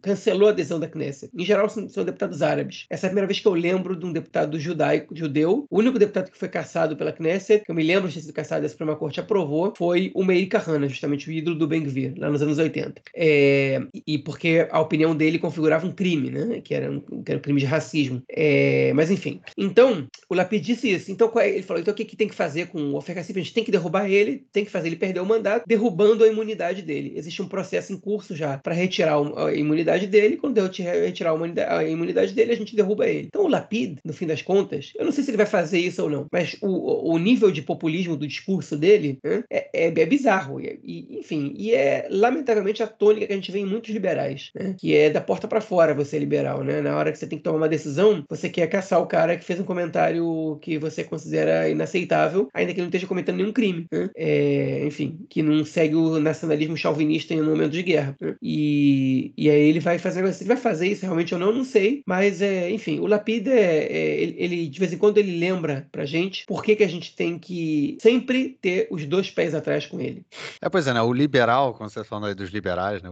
Os liberais aqui em israelenses, aqui em Israel, são o seguinte, né? A gente, o nome do nosso podcast é do lado esquerdo do muro, né? Os liberais estão do lado de cima do muro. E quando eles caem, nunca caem pro nosso lado, João, sempre cai pro outro lado, né, cara? E aí, quando você falou dessa questão do. É, que o pessoal que votou, que se absteve, que saiu, né, da, da votação, é, não é, é queria votar contra, mas não votou. Eu tenho, tenho um pouco de, é, é, de discordância nisso, porque eu não acho que eles gostariam de votar contra. Eu acho que parte deles gostaria, inclusive, de votar a favor. Só não votou contra, só saiu, né, para que não fosse, para que ele não fosse caçado, pra, porque eles sabiam que isso chegaria ao, ao Supremo Tribunal de Justiça. O Supremo, exatamente como você falou, né? O Supremo Tribunal de Justiça iria caçar e, nesse momento, enfraquecer o Tribunal, o Supremo Tribunal de Justiça é muito complicado. Né? A gente já está passando aí por, enfim, todo o último ano em que esse, o enfraquecimento, né? A, a, a política de deslegitimizar o Supremo Tribunal de Justiça, o sistema judiciário como um todo, já é uma, uma política muito antiga, né? Que durante todo esse período aí do governo Netanyahu, a gente viu várias e várias ondas nessa tentativa. Então, durante o último ano, que foi o processo é, da, do golpe do judiciário, né? Mais uma tentativa de você enfraquecer, tirando força do poder judiciário, concentrando força no, no, no, no governo, no, no, parlamento. E, é, e se caso né, a gente tivesse que chegar aí ao Supremo, a gente ia ter também uma discussão muito pesada. Né? No meio da guerra, essa discussão se esse deputado é, é, deveria ou não, enfim, é, é, ser caçado. É, qualquer decisão que o Supremo tomasse, tanto pelo caça, pela cassação ou não pela cassação, seria mais uma vez pancada em cima do Supremo e tudo mais. Então, eu não sei se, se essas pessoas que não votaram, que se abstiveram, que saíram da votação, eles simplesmente saíram porque eles queriam votar contra, mas eles queriam votar, no caso, contra a cassação, mas tiveram medo por conta da sua base. Eu acho que parte deles, eles simplesmente não votaram para evitar um confronto e talvez uma, uma possível, mais uma, um desgaste aí do sistema judiciário, mas se pudessem, teriam apertado o verde, né? Dado a favor aí. Bom, cara, já que a gente tá falando da Suprema Corte, você falou aí do. É, como é que você falou? Que é para você é uma notícia, né? É, eu falei que era uma notícia positiva, você falou que, enfim, é positivo, mas o fato do Bengvir ter 85, quer dizer, 85 pessoas votaram pela cassação do Cacif é, e o Bengvir continua ministro, isso é uma vergonha. Então vamos falar disso, né? Porque essa semana a Suprema Corte, enfim, enfim, definiu é, a questão sobre um processo que já havia sido apresentado sobre o afastamento, pedido de afastamento do Bengvir, porque, de acordo com, com, com a petição que foi apresentada, ele, por conta do seu passado um tanto quanto problemático, né? Enquanto, enfim, é um incitador da, do terrorismo, é, não deveria assumir o, o, o cargo de ministro da polícia, né? De ministro da Segurança Nacional. É na mesma semana em que a gente teve aí uma, mais uma vez, enfim, né? O, o, o mais uma vez, enfim, não, né? Enfim, o Yariv Levin, o ministro da Justiça, ele convocou a, a, a comissão, né? Que indica juízes, que já tinha um ano aí, ele não, ele se recusava a convocar essa comissão, não mudaram nada, não, essa comissão foi convocada, eles não mudaram absolutamente nada em relação à Suprema Corte, mas e a Suprema Corte essa semana também de, define aí essa questão é, sobre o Bengvir, que permite que ele continue no cargo. É isso aí, né, João? O ministro que ameaçou Itzhak Rabin, que é membro, foi membro, né, dos Jovens da Colina, que manda a polícia não investigar colonos que cometem crimes contra palestinos, pode continuar no cargo. Esse suspiro diz muito, né, cara?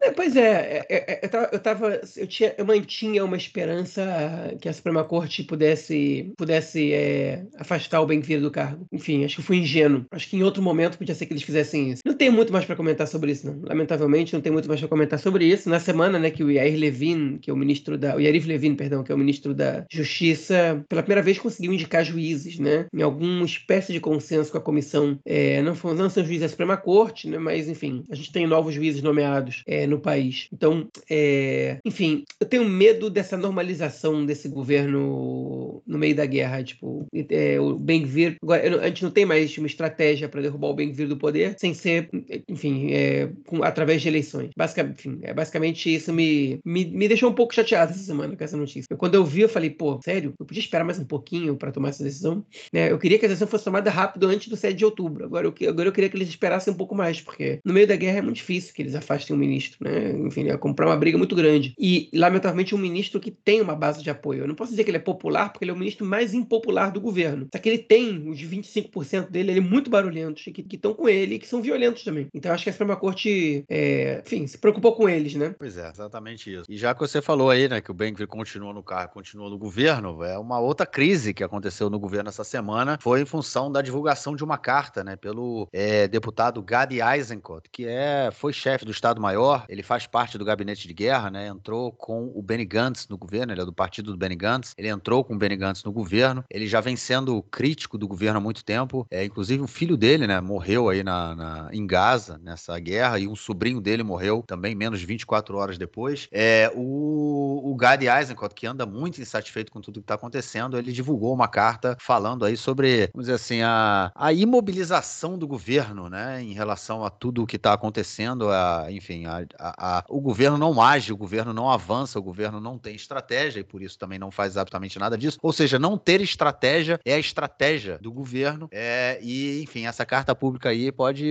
talvez, né, indicar que o Gadi Eisenkot está pensando em dar aquela saidinha do governo, né, cara? Pois é, a, a, verdade é a seguinte: ele fez, ele emitiu esse documento, né, que, que critica o governo por, pelo que todo mundo está criticando. Né? A crítica dele é muito bem feita, é muito correta. Só que ele não é um comentarista político, ele é parte do governo. Então, meu irmão, pelo amor de Deus, né, cara? O, você é membro do principal gabinete do governo. Se você não força o gabinete a mudar, então sai, né? Você vai fazer o quê? Tipo, essa carta é, é, é, é se for um prenúncio para saída, beleza. É, mas o, ao que tudo indica, o partido dele não tá para sair do, do, governo. O Benny Gantz não tá para sair. No mesmo podcast do Ares que eu comecei a escutar hoje, não terminei ainda, mas a Ifat Chacha Bitton, que é outra membro do gabinete de segurança, não do gabinete de guerra, mas do gabinete de segurança, disse que, que eles não vão sair, inclusive disse que o Lapid e o, e o Lieberman têm que entrar. É importante dizer, ela veio a reboque do Guidon Sar, né? Pode ser que os partidos se separem. Então, enfim, é, é, não, não, existe consenso ali sobre o que deve acontecer, pelo jeito, porque o Eisenkot, tudo indica, parece que quer sair. E a população, ela quer que eles fiquem, né? Porque a população sabe que se ruim com eles, pior sem eles, né? E o pior é que isso é verdade. Porque se eles saem, quem vai tomar, quem vai participar das decisões vai ser o Ben-Gvir, vai ser o Smotrich, que nem estava sendo antes. Então eles afastam o Ben-Gvir e o Smotrich do principal fórum de tomada de decisões. Agora, enfim, o que está acontecendo de bom que justifica a permanência deles, né? Eu não consigo visualizar isso. O que, que enfim, eu, eu tô. Não, você não tem plano para pro depois da guerra. Então tá na hora de sair mesmo. Tipo, o Netanyahu tá tomando decisões sem consultar o Gantz e o Eisenkot, né? Sobre essa delegação que foi negociar a troca dos reféns pelos presos. O Netanyahu decidiu não mandar ninguém, não consultou o gabinete. Enfim, eles, eles não têm um plano para os dias depois da guerra. É, qual é o nível de participação do Gantz e do Eisenkot aí? Eles não conseguiram trazer os reféns de volta, não conseguiram convencer o Netanyahu a, a, a entrar, enfim, a, a, a terminar, encerrar uma negociação com o Hamas de maneira que liberte os reféns. Qual é, qual é a grande questão deles? E você vai falar, ah, João, você nem está falando do, da, que, tipo, de, da questão com os palestinos, né? De que, enfim, que, olha, essa galera aí, o Gantz e o Eisenkot, eles são ex-militares. Né? Tinha que entender isso aí. Eles estão preocupados com a segurança da população israelense acima de qualquer outra coisa e eles veem as mortes de civis palestinos como dano colateral culpa do Hamas. Então não esperem deles é, o que eles não vão dar.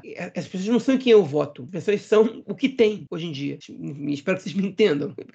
Tem, é a questão do veto e do voto, né? Enfim, apesar de que eu não voto neles, por sorte aqui o sistema é parlamentarista, não sou obrigado a, a votar neles em nenhum momento. Mas enfim, então não é esse o peso deles. Eles têm outras prioridades. E agora, as próprias prioridades deles não estão sendo atendidas nesse governo. Então, eles, o que eles estão fazendo aí ainda? Entendeu? Tipo, e eu acho que o Eisenkot já se deu conta. Ele é menos trouxa que o Gantz, ele gosta menos de ser usado, ele, ele aceita menos ser usado pelo Netanyahu como o Gantz. E eu acho que é, eu espero muito que essa, esse documento que ele tornou público nessa carta que ele mandou seja um prenúncio da sua saída. É, se for para abrir um novo partido, se for para brigar com todo mundo, eu não sei qual é, a, qual é a razão por trás disso, mas eu acho que ele tem que sair. E qual vai ser o plano dele para depois eu não sei, mas ele tem que sair. E se ele sair, é um perigo para o Gantz, porque ele tem muita popularidade também. E se ele decide abrir um outro partido, romper com o Gantz, ele pode vir a ser o nome que vai é, liderar o Estado. Pois é, Gantz sendo a reboque, né? Continua. Eu, você falou, né, que parte não quer. A gente comentou na semana passada que, enfim, é, é, que a, saiu uma pesquisa dizendo que 50% né, dos eleitores do Gantz hoje querem que ele fique no governo e outros 50% querem que ele saia do governo. O cara tá realmente ali sem saber o que fazer, né? E tá indo a reboque, porque, enfim, ele dá legitimidade para absolutamente tudo, tudo, tudo, tudo que está acontecendo. Só uma, uma informação também aí sobre é, o governo. A gente viu, né, na última semana várias, é, enfim, foram várias notícias falando da construção de um projeto, de, um,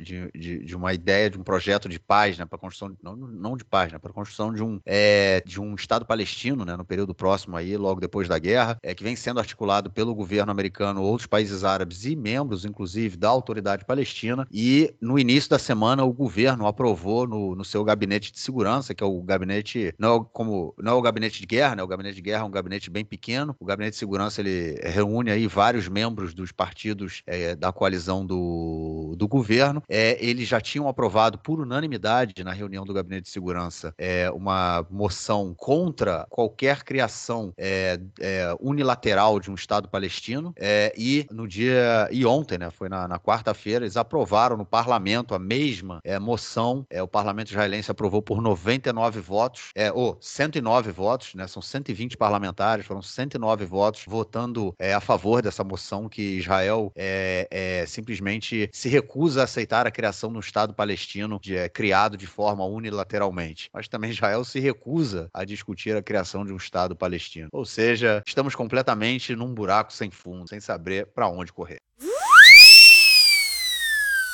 Bom, gente, break news, né? Aquele negócio, voltando aí, agora a gente está gravando de. Bom, vamos falar um spoilerzinho, porque vocês não chegaram ainda no final do podcast, então vocês não sabem, terminamos a, a gravação é, do nosso episódio come, é, é na, é, na madrugada, né? De quinta para sexta, uma da manhã. Começamos a gravar na, na, na, quinta por volta de 10 horas da noite, terminamos uma da manhã, e quando eu fui dormir, que era quase duas horas da manhã, é, recebe, eu vi uma notícia de que Benjamin Netanyahu tinha apresentado um programa um projeto para o dia depois da guerra. É isso aí, é duas da manhã. O cara não podia ter feito isso duas horas antes para a gente poder gravar no nosso episódio. Estamos agora gravando uma curtinha, né? Que vai, ser entrar, vai entrar aí com uma break news é, nesse episódio que, você, que vocês já estão ouvindo, né? Essa break news que, tá, que a gente está soltando. Enfim, o João Netanyahu ele soltou aí esse projeto para o dia de depois da guerra. É, na verdade, não é nada de novo, né? Tudo ele só fez mais ou menos uma. Ele compilou, né? Tudo que ele vinha falando. É, é, nos últimos quatro meses, que Israel deve, vai ter que manter, vai manter, né, o projeto dele, que Israel mantenha o controle é, militar, né, sobre a faixa de Gaza, é, tanto é, terrestre quanto aéreo, quanto marítimo, que Israel controle a fronteira com o Egito, né, a região ali de Rafia, né, que a gente já comentou aí nesse, nesse episódio, que Israel controle essa fronteira por conta dos túneis e tudo mais, é, e mantém, ele diz que, enfim, que a, a UNRWA, né, a, a essa é, é, organização das Nações Unidas, ela não vai poder existir, não vai vai poder trabalhar é, nos territórios ocupados. E, inclusive, ele fala que quem vai fazer o gerenciamento civil né, da faixa de Gaza são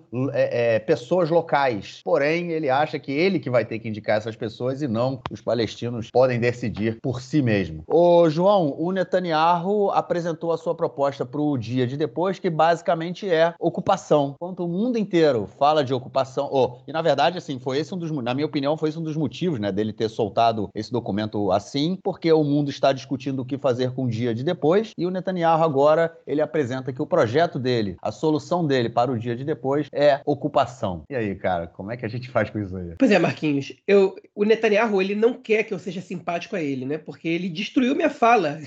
Basicamente, ele sabotou minha fala, né? Vamos gravar um podcast de novo, João. Pois é, enfim, vai...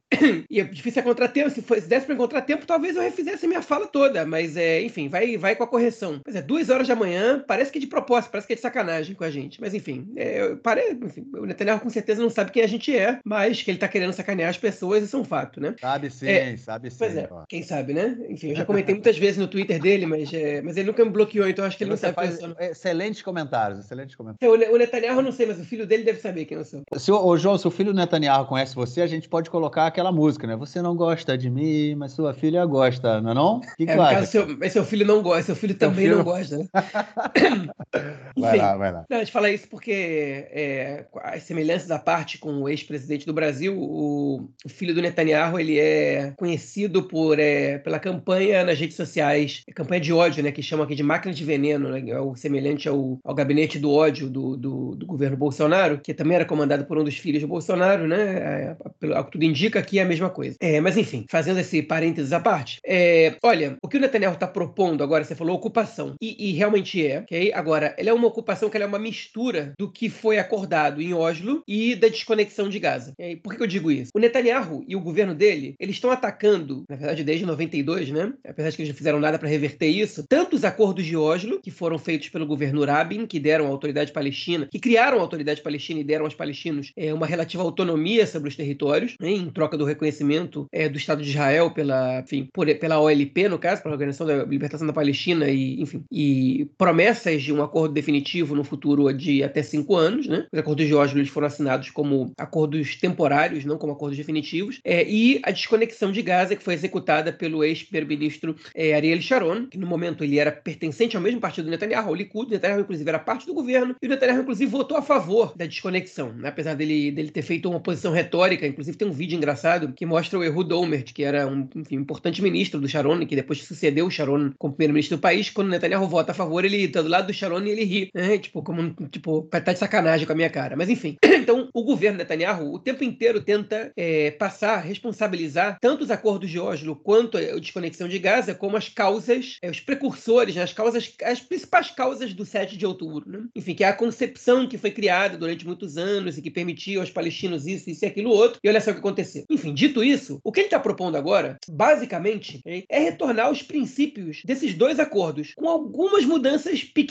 Okay? Ele está propondo entregar o governo civil de Gaza nas mãos de, é, enfim, de, de, autoridades civis locais. Né? Ele, enfim, foi cuidadoso para não colocar a autoridade palestina, porque depois de ele ter feito uma campanha contra a autoridade palestina e ter tentado igualar de maneira totalmente é, é, manipuladora e incorreta a autoridade palestina ao Hamas, ele não pode agora propor que a autoridade palestina seja quem vai coordenar a situação lá. Então ele, ele fala de forças locais, né? De, é, ele, não, ele, não, usa a expressão elites, mas a gente sabe que ele está se referindo a elites locais. E a elites, a gente não, enfim, não se reduz somente ao econômico, né? É elites políticas, né? Enfim, tá, elites tradicionais, inclusive é, núcleos religiosos, é, o que é o que me soa um pouco é, enfim, surreal, né? Não, não, é, não é muito condizente com a realidade, porque essas elites elas estão ligadas muitas vezes a grupos políticos e é difícil a gente acreditar que grupos políticos abririam mão do controle civil de Gaza para que as elites governassem, mas enfim, ele propõe autonomia para os palestinos, né? ele não propõe é, a, a, volta da construção de assentamentos é, israelenses na faixa de Gaza, e aí se isso vai acontecer ou não são outros 500, mas ele não está propondo nesse plano que ele vai apresentar para o gabinete de segurança e questões exteriores, não é o gabinete reduzido, é o gabinete grande, é, é, o que, é voltar a Oslo, e outra coisa que ele volta a Oslo né, é também propor que Israel volte a controlar a fronteira da faixa de Gaza com o Egito, que a gente comentou aqui na edição passada, que em hebraico se diz Sir Filadélfia, como se fosse o corredor Filadélfia, é, que é, enfim, que Israel possa controlar é, basicamente o que entra e sai de, de, de Gaza pelo Egito, né? É, enfim, então isso é voltar a Oslo, e por que eu digo voltar à desconexão? Porque ele também não propõe voltar com os assentamentos. Se ele fosse voltar a Oslo, ele proporia voltar também com os assentamentos, porque quando Israel é, assina os acordos de Oslo, Israel não tira os assentamentos da faixa de Gaza. Isso acontece em 2005, mais de 10 anos depois. Então, é, é, é uma palhaçada, né? Ele está retornando, basicamente, aos dois acordos que ele tanto critica. Ele não está propondo recolonização, ele não está propondo controle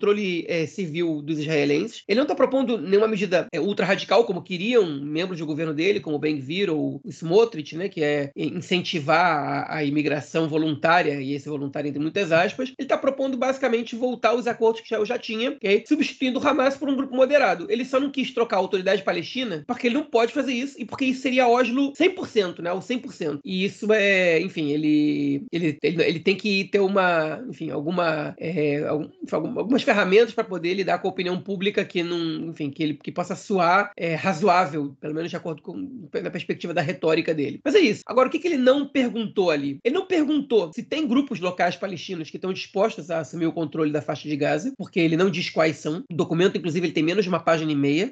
O documento já, já foi divulgado pela imprensa, de maneira geral. Está disponível para leitura, eu li hoje de manhã. Ele também não propõe para o Egito que Israel faça é, esse controle da fronteira. E isso, esses são dois problemas, né? O primeiro eu já expliquei, é difícil a gente, a gente imaginar uma possibilidade do Hamas aceitar essa, esse controle a grupos fragilizados. É difícil que o Hamas aceite, não só do ponto de vista político, do dizer sim, eu aceito, mas que o Hamas permita que isso aconteça na prática. Né? É, e o próprio Fatah e os outros grupos, a Frente pela Libertação da Palestina, que são grupos organizados com força política, que vão aceitar que Hamulot, né, que é como se diz em árabe, que em hebraico, na verdade, que são clãs locais, é, comandem a política local dali. Né? É muito pouco provável que isso aconteça. Inclusive, o Hamas surgiu nesse contexto de um pouco de é, anarquia, né? É, é anarquia no sentido de falta de um controle é, estatal, local ali. É, o Hamas surgiu no meio de alguns clãs e difundiu a sua ideia e se criou como organização que no início não era, não executava atos terroristas e depois eles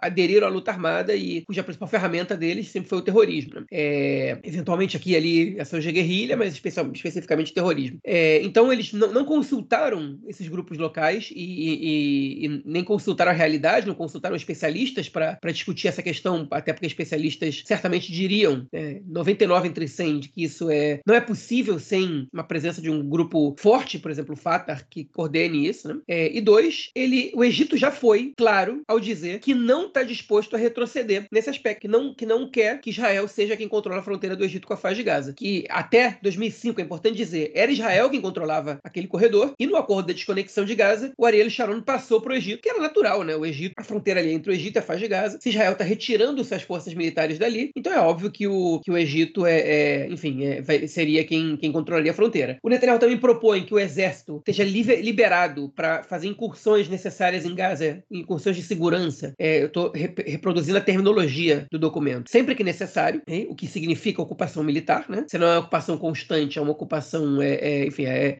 você, os grupos locais de Gaza não teriam é, essa a, a autonomia é, da segurança local, inclusive todas as armas que serão liberadas para circularem pela faixa de Gaza seriam armas para segurança interna, é, questões de polícia local e etc. Basicamente parecido com como é na Cisjordânia. E é isso, é basicamente isso que Netanyahu está propondo. E aí a gente tem é, é, as seguintes questões. Uma, a comunidade internacional vai aceitar essa proposta? Possivelmente ela vai aceitar essa proposta como ponto de partida. Então é uma forma do Netanyahu ganhar tempo. Dois, o gabinete do Netanyahu vai aceitar essa proposta? Eu acho que se o Netanyahu apresentou isso para a imprensa, ele já debateu isso com o gabinete dele. Ele sabe, por exemplo, que o Ben-Gvir vai votar contra. Possivelmente o Smotrich também. Mas ele sabe também que os parlamentares do Likud vão votar a favor. O fato do gabinete optar por isso não quer dizer que uh, votar a favor não quer dizer que isso vai ser colocado em prática. Esse é o plano para depois da guerra. Vai lá saber quando é que ele vai começar a ser aplicado. Okay? Mas pelo menos a, a, guerra ela começa a ter um, um, direcionamento. E essa proposta agrada. O, por exemplo, o, o, perdão, o, o Eisenkot e o Gantz, que estavam cobrando isso do governo.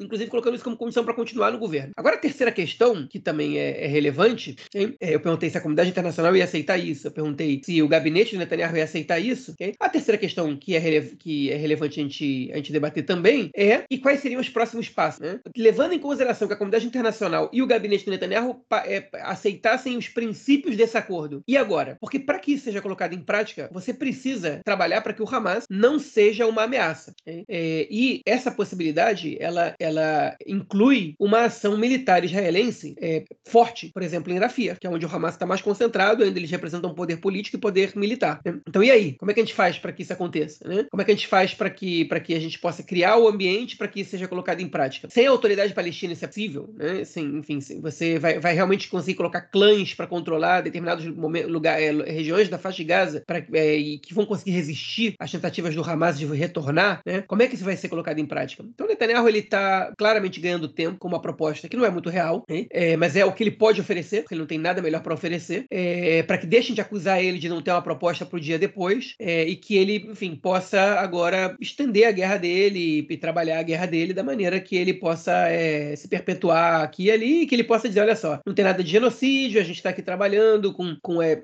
uma perspectiva de depois de amanhã, com uma autonomia palestina na faixa de Gaza, etc, etc, etc. Parem de me encher o saco com essa questão de genocídio, parem de me encher o saco com essa questão de Estado palestino. A gente está trabalhando com a possibilidade momentânea, que é essa aqui, que é bastante honesta, pelo menos na sua visão, e Zeu, e aí é isso aí. É, o que, que eu acho? Eu acho que ele acertou politicamente. Ele realmente vai ganhar tempo com essa, com essa proposta, ele vai ser criticado, obviamente. É, muita gente não vai encarar com, com seriedade essa proposta dele, mas é, quem ele precisa que encare com seriedade vai encarar com seriedade. Ele ganhou tempo. Isso mantém o Netanyahu no poder, é, isso garante que ele vai terminar o mandato dele de forma alguma. Ainda existem muitas questões no meio do caminho aí, é, e a gente tem questões que correm contra o tempo. Por exemplo, a questão dos reféns, por exemplo, a questão de Rafir, que você não pode demorar 20 anos né, para tomar uma decisão em relação a isso. É, por exemplo, o julgamento é, internacional, que, enfim, que você precisa ter respostas mais consistentes, não só um planinho de uma página e meia elaborado para chegar no gabinete. então ele ganha tempo, e aí é o que ele sabe fazer melhor, enrolar. Ele conseguiu, é, com essa, enfim, elaborar uma proposta que aparentemente, a meu ver, é suficiente para enrolar as pessoas, é, mas eu não sei por quanto tempo isso vai acontecer, porque o contexto, ele até é um especialista em enrolar, mas o contexto atual é um contexto inédito para ele. É, e a enrolação dele tem, ela, ela não, não tem, não conta com a paciência de muitos atores envolvidos, né? E é isso que a gente tem que pagar para ver agora, né? Ver quanto tempo ele vai conseguir enrolar com, essa, com esse esboço de proposta. Bom, eu concordo com, com essa questão que você colocou do, de ganhar tempo, né? Eu acho que é uma estratégia dele realmente, porque, enfim, o mundo inteiro está apresentando propostas, né, de como avançar na discussão, Estados Unidos conversando com países árabes e com a autoridade palestina, e o Netanyahu até o momento só apresentava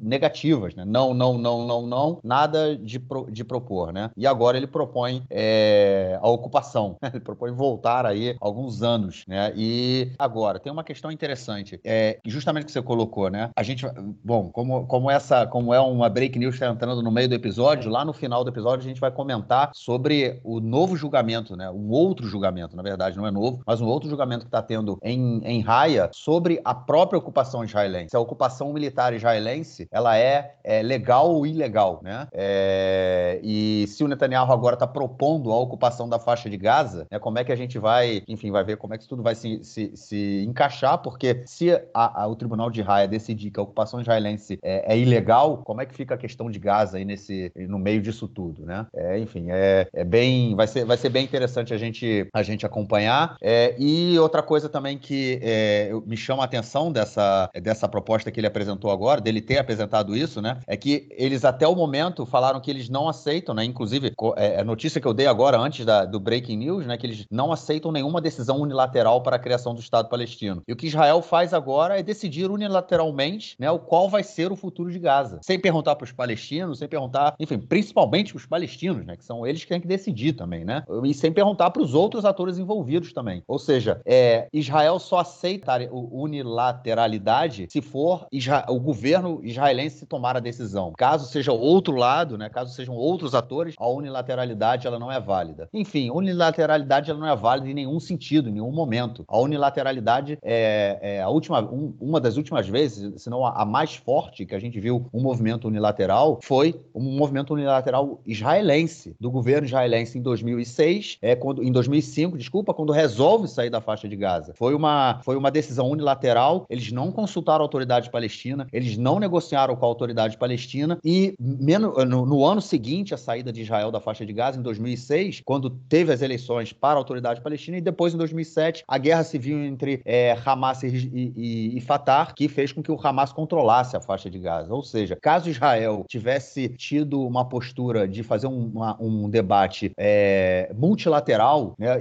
ou pelo menos um debate incluindo a autoridade palestina, é, a partir do momento que Israel decidisse sair de Gaza, é, a gente não teria tido um vácuo de poder que, puder, que permitiu a chegada do Hamas ao controle da faixa de Gaza. Né? É, é muito interessante ver isso. Né? No caso, Israel defende essa, essa multilateralidade, né? É, no caso palestino, porém, ele apresenta uma proposta unilateral e diz: ó, é isso aqui que vai acontecer, sou eu que estou sob comando, sou eu que estou sob controle, e enfim, é isso aí, boa sorte, vamos que bola para frente. Vamos ver, vamos ver. Cenas dos próximos capítulos, vamos ver o que, que vai rolar nessa semana é, em relação a isso, qual, quais serão as reações mundo afora. É isso, gente. Fiquem então com a continuação do nosso episódio. Bom, João, vamos então mais uma notícia aí do bloco sobre dessa. Já vamos falar do alistamento, né? Já que a gente está em guerra, vamos falar aí do alistamento. Comentamos aí no. Tem uns dois episódios, né? Que vai aumentar a, o período do serviço militar. Lembrando que o serviço militar aqui é obrigatório para a grande maioria da população. E é justamente para essa pequena parcela da população que não faz né, o serviço militar, os ultra-ortodoxos, é uma lei que, enfim, a lei do alistamento, que ela pode estar aí em risco. E caso é, não haja uma decisão rápida, os ultra-ortodoxos podem ter que começar a servir, a se alistar ao exército. Ô, João, geralmente quando tem uma, uma discussão nesse sentido e se aproxima aí um período né, de uma lei aprovada para que os ultra-ortodoxos se alistem, o pau come, malandro. Os caras tocam o terror, principalmente nos bairros ali em Jerusalém, Achearim, Romema, o bicho pega, os caras queimam absolutamente tudo, lata de lixo, carro e quem aparecer pela frente. E aí, cara, será que essa lei cai e a gente vai ver um monte de ultra-ortodoxos também servindo ao exército? Eu, inclusive, fui numa manifestação dessas sem querer, tá voltando do trabalho é e, e, e, perdi a hora, pois é, e aí, e aí me meti no meio deles, aí escrevi um artigo pro, pro, pro Conexão Israel naquele momento, né? O artigo tá fora do ar, como todo Conexão Israel. Tirei fotos, filmei, entrevistei as pessoas lá, enfim. E os que quiseram falar comigo, né? Nem todos quiseram, mas era, era um mar de pessoas vestidas de preto, homens de um, tipo, as mulheres atrás, homens na frente, tipo, era uma separação total. Mas é, é o que você falou. Mas a, a notícia, na verdade, é essa manifestação, só fechando esse parênteses, foi em 2013, é, quando Yair Lapid era, membro, era ministro das Finanças do governo Netanyahu, e ele formou um governo cuja condição era que os ortodoxos não fossem parte dele, para que ele pudesse caminhar com, com essas com as leis que ele chamava de igualdade é, de pesos, né? É, enfim, que no final das contas foi tudo cancelado no governo seguinte. Mas é, o que está acontecendo é o seguinte: eles estão tendo muita dificuldade de escrever uma lei que não seja, que não fira o princípio de igualdade. É, e a lei ferindo o princípio de igualdade, ela é invariavelmente vetada pela Suprema Corte. Então eles estão tentando trabalhar essa lei, é e esse é o interesse dos ortodoxos na reforma judicial. Eles queriam poder passar, passar por cima das decisões da Suprema Corte justamente para poder cancelar de uma vez e se livrar desse fantasma do alistamento militar. Hoje, no dia de hoje, 0,8% da população ortodoxa serve o exército. 0,81%, para ser mais exato. Então, é um número ínfimo. Entre os homens é um pouco mais, né? 1 ponto alguma coisa por cento, é um número muito pequeno. É... Enfim, o que vai acontecer ou não, a gente não sabe, porque a gente está no meio de uma guerra. Eles vão, eles vão botar muita pressão para isso acontecer. É... E isso pode derrubar o governo. Isso vai derrubar o governo? Não, não falei isso. Falei que isso pode, pode vir a derrubar o governo. Agora, eu já vou puxando esse assunto e emendando em outro, Marquinhos, que é o último do, do bloco. A gente vai ter na terça-feira, aqui em Israel, as eleições para as prefeituras e conselhos municipais. Né? Que a gente deve ter o candidato dele lá em Modin, né? Você tem um candidato a prefeito ou uma candidata... Tem candidato não, cara. Não tem, tem candidato não? não? não. sei o que fazer, cara. Porque é o prefeito de Bodini já está no cargo há 20 anos, cara. E não dá mais, né?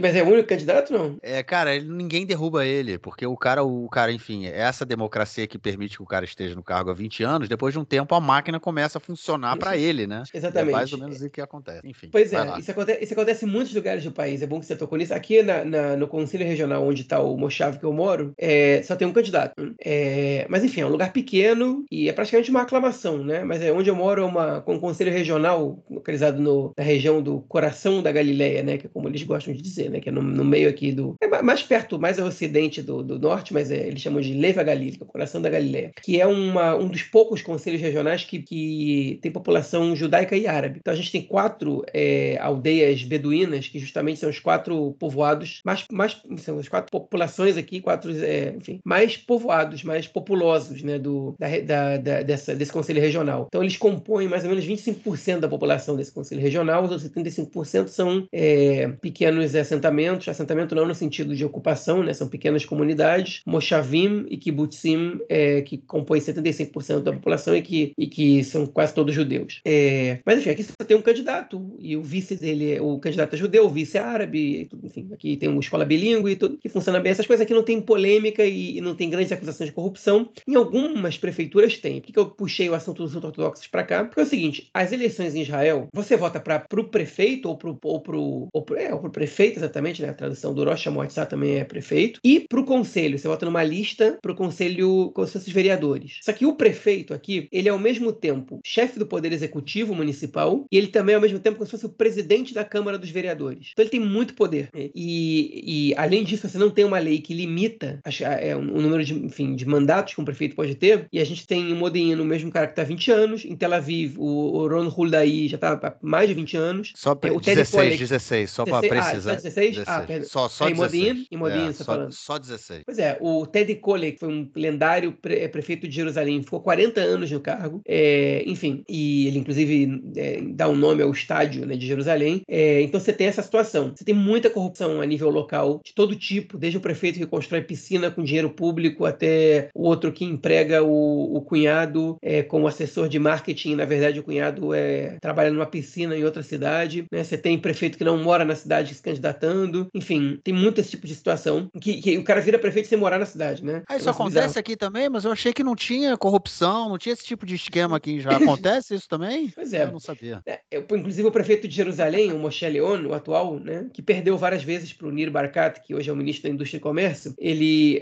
o, o Nir Barkat sacaneava ele dizendo que ele morava em, em Givatayim, que é próximo a Tel Aviv, e queria ser prefeito de Jerusalém. E ele realmente só venceu as eleições depois que ele foi morar em Jerusalém, mas também depois que o Nir Barkat desistiu de, de concorrer e resolveu ser parlamentar. Mas as prefeituras aqui, elas não servem como palanque para a política nacional. Né? É difícil. Você até vê um conselheiro aqui, é, um vereador aqui ou ali que acaba tendo destaque e entrando, ou muitos tentam entrar e não conseguem. É, e você consegue um ou outro prefeito, ver um outro prefeito que consegue entrar na política nacional. Caso mais, é, os casos mais clássicos, característicos aí são o Ehud Olmert, que foi primeiro-ministro de Israel e foi prefeito de Jerusalém. Só que antes de ser prefeito de Jerusalém, ele já tinha sido ministro da Saúde. Né? É, e o Nir Barkat, que hoje é ministro da Indústria e Comércio, que quer ser primeiro-ministro de Israel. Né? Não esconde mais isso de ninguém. E hoje é o principal opositor do Netanyahu dentro do Likud. É, mas a gente não tem, por exemplo, o Ron Huldaí, que é o prefeito de Tel Aviv, há muitos anos e sempre se reelege, ele tentou entrar para a política nacional e o partido dele começou, começou com sete, oito cadeiras, de repente nove cadeiras e foi caindo até não passar da cláusula de barreira. E um dia antes de ter que registrar o partido finalmente para as eleições, ele desistiu porque ele não ia conseguir nem, nem ultrapassar a cláusula de barreira. Por outro lado, dois parlamentares populares já tentaram ser prefeitos de Tel Aviv e tomaram uma lavada dele, né, que era o Dov Hanin e o, e o Nitzan Horowitz, e, e agora vai ter uma outra, que é ex-general, que é a Orna Barbivai, do Yeshatid, do partido do Lapid, que quer ser prefeita de Tel Aviv e está concorrendo com ele. Ele já está tá com quase 80 anos e segue tentando ali, né? É, e segue, segue, na verdade, segue conseguindo, né? Vamos ver se agora ele vai conseguir derrotar a Orna Barbivai também, que é uma máquina importante, a do Yeshatid, né? Ele nunca teve que enfrentar uma máquina tão importante. Ele, historicamente, era filiado ao Partido Trabalhista e, e hoje em dia não é mais. Mas disse que votou no Partido Trabalhista nas últimas duas eleições. É, mas, enfim, é, e o, a, a verdade é muito despolitizada a eleição para a prefeitura, porque você pode não ser filiado a partido nenhum.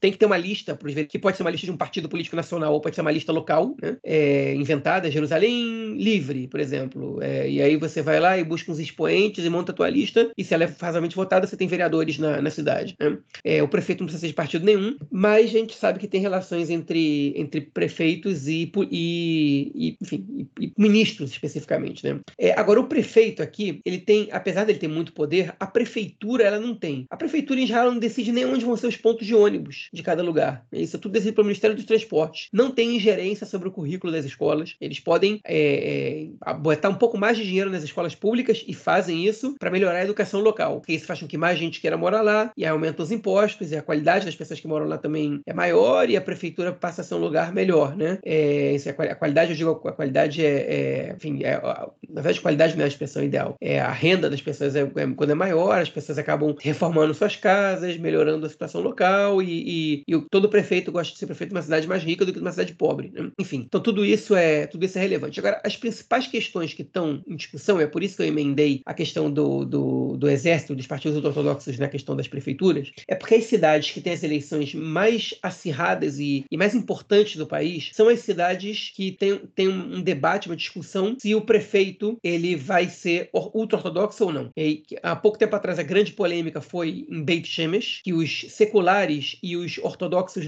é, sionistas se juntaram para derrotar os ultra-ortodoxos. Eles perderam duas vezes e ganharam a última. É, inclusive, chama prefeita ortodoxa lá agora, não ultra-ortodoxa ortodoxa. Em Jerusalém, né, que, que histórica, enfim, é, desde, desde o do Ehud Olmer, que os ultra-ortodoxos começaram a ganhar, veio o Nir Barkat, fez uma coalizão, inclusive com a esquerda, para derrotar os ultra-ortodoxos. O cara é bem de direita, mas a esquerda acabou apoiando ele, porque uma vez que, que, que os ultra-ortodoxos vencem as eleições municipais, a vida da população secular ela vira um inferno. Porque aí toda a construção passa a ser voltada para isso. É, você, tem você tem muito dinheiro sendo investido em, em, academias rabínicas, você tem muito investimento em determinadas áreas que são ligadas à questão religiosa, e a cidade ela acaba. É, você acaba perdendo o controle da cidade, né? O que acontece com, com, com esses lugares. Beit Shemesh é uma cidade que hoje em dia a população é não ultra-ortodoxa tem muita dificuldade de viver lá, e agora isso está acontecendo em Tibérias também, né? é, que é uma, uma cidade bem colada no Lago Kinneret, no Mar da Galileia, que a população, é, que, perdão, que o, que o Chas está brigando muito para eleger um prefeito deles ali, inclusive um prefeito que estava é, proibido de disputar as eleições, eles estavam querendo trabalhar uma lei que pudesse, enfim, só, só para permitir ele de concorrer. Né? E a gente descobriu algumas coisas interessantes. Primeiro que o ministro da Saúde de Israel atual, ele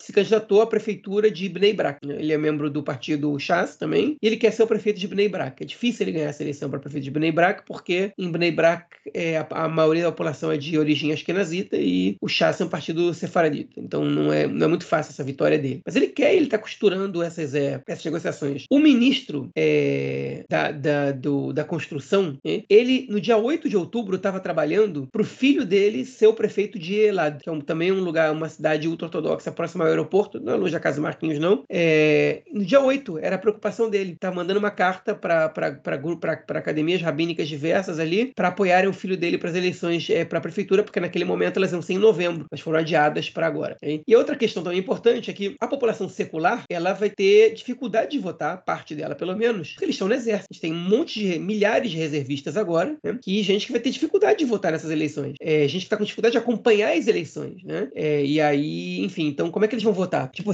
o Marquinhos, eu, eu, eu, não, eu, enfim, eu tô acompanhando pouco isso porque eu tô focado na guerra. Imagina um soldado. Será que ele acompanhou em quem ele vai votar na eleição municipal, né? É, é uma coisa muito complicada. E todos os prefeitos da situação, né, os que estão candidatos à reeleição, eles tiveram uma grande vantagem, porque até a, até a, a guerra, a discussão era se a rua estava pavimentada, se cuidou do problema X, do problema Y, blá blá. No, no momento que começa a guerra, todos os prefeitos começaram a, a pressionar para abrirem os, é, os, os públicos e começaram a falar da segurança do país, mudaram os slogans de campanha, e é muito difícil que um prefeito da situação agora perca uma eleição, porque nesse momento a situação é muito favorável a quem está no poder. Né? É, enfim, por outro lado, prefeitos que são muito associados ao Likud e ao Netanyahu estão tentando se dissociar dele em muitos lugares por conta da baixa popularidade dele. Porque se bem os eleitores do, do da direita eles não deixaram de ser de direita, eles podem não votar porque fala, esse cara é amigo do, do, do Bibi, eu não quero votar no amigo do Bibi. É, então também tem isso, né? Enfim, vão ser eleições interessantes, é, mas que vocês não vão escutar falar em nenhum outro lugar que não o nosso podcast. Porque, porque enfim,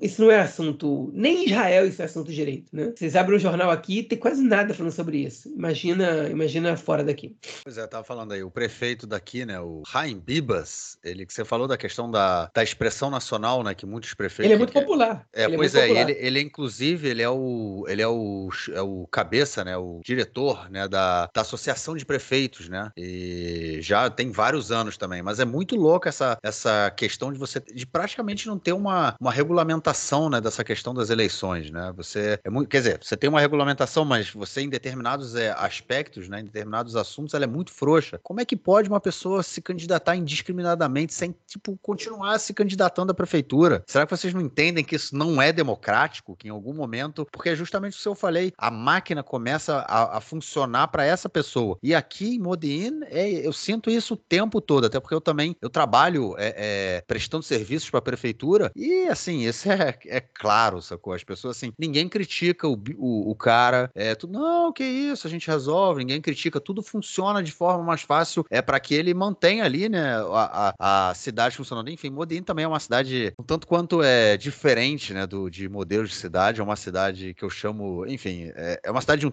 muito diferente, é, é, é, periferia, muito, muito do, como se fosse um subúrbio, um subúrbio americano. É, sabe, eu não sei se os, para quem, você, João, você, você via aquela série Weeds? Você chegou a ver essa série? É uma série é, é americana, obviamente, que era fazer, falava de um subúrbio em que uma, uma dona de casa que perdeu o marido, ela começava a vender drogas, maconha, para poder sustentar os seus filhos. É, e um subúrbio de classe média alta, né? Então, assim, ela também era de classe média alta, ela começa a vender maconha para os amigos dos filhos, não sei o quê. E a família vira uma família de traficantes.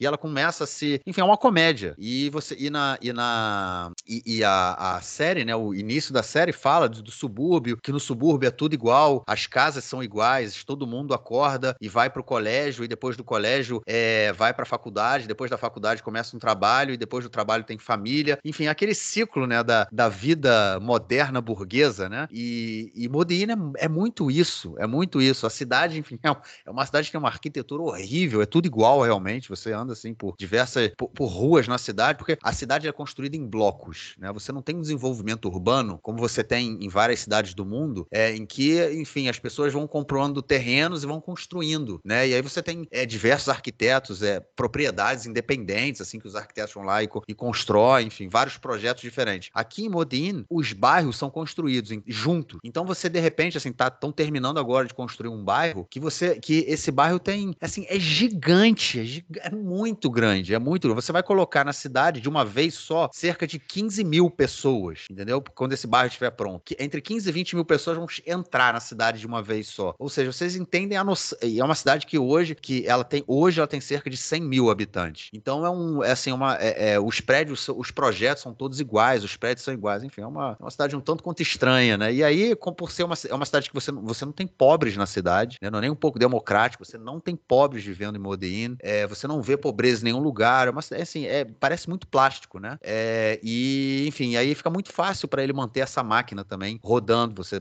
todo mundo paga o imposto, todo mundo paga ali a sua, o, o Arnona, né, seu IPTU, então você tem a grana entrando, e uma cidade em que você, é uma cidade toda plástica e, e, e, e pensada, né? É, é, então, enfim, ela começa a funcionar dessa forma e é fácil para ele. Não, ele não tem muito o que resolver, vamos dizer assim, é, em questões relacionadas à cidade e à urbanização. É isso, João. Ficamos aqui, então, pelo nosso segundo bloco. Vamos passar para o terceirão para comentarmos das questões da política externa esta semana.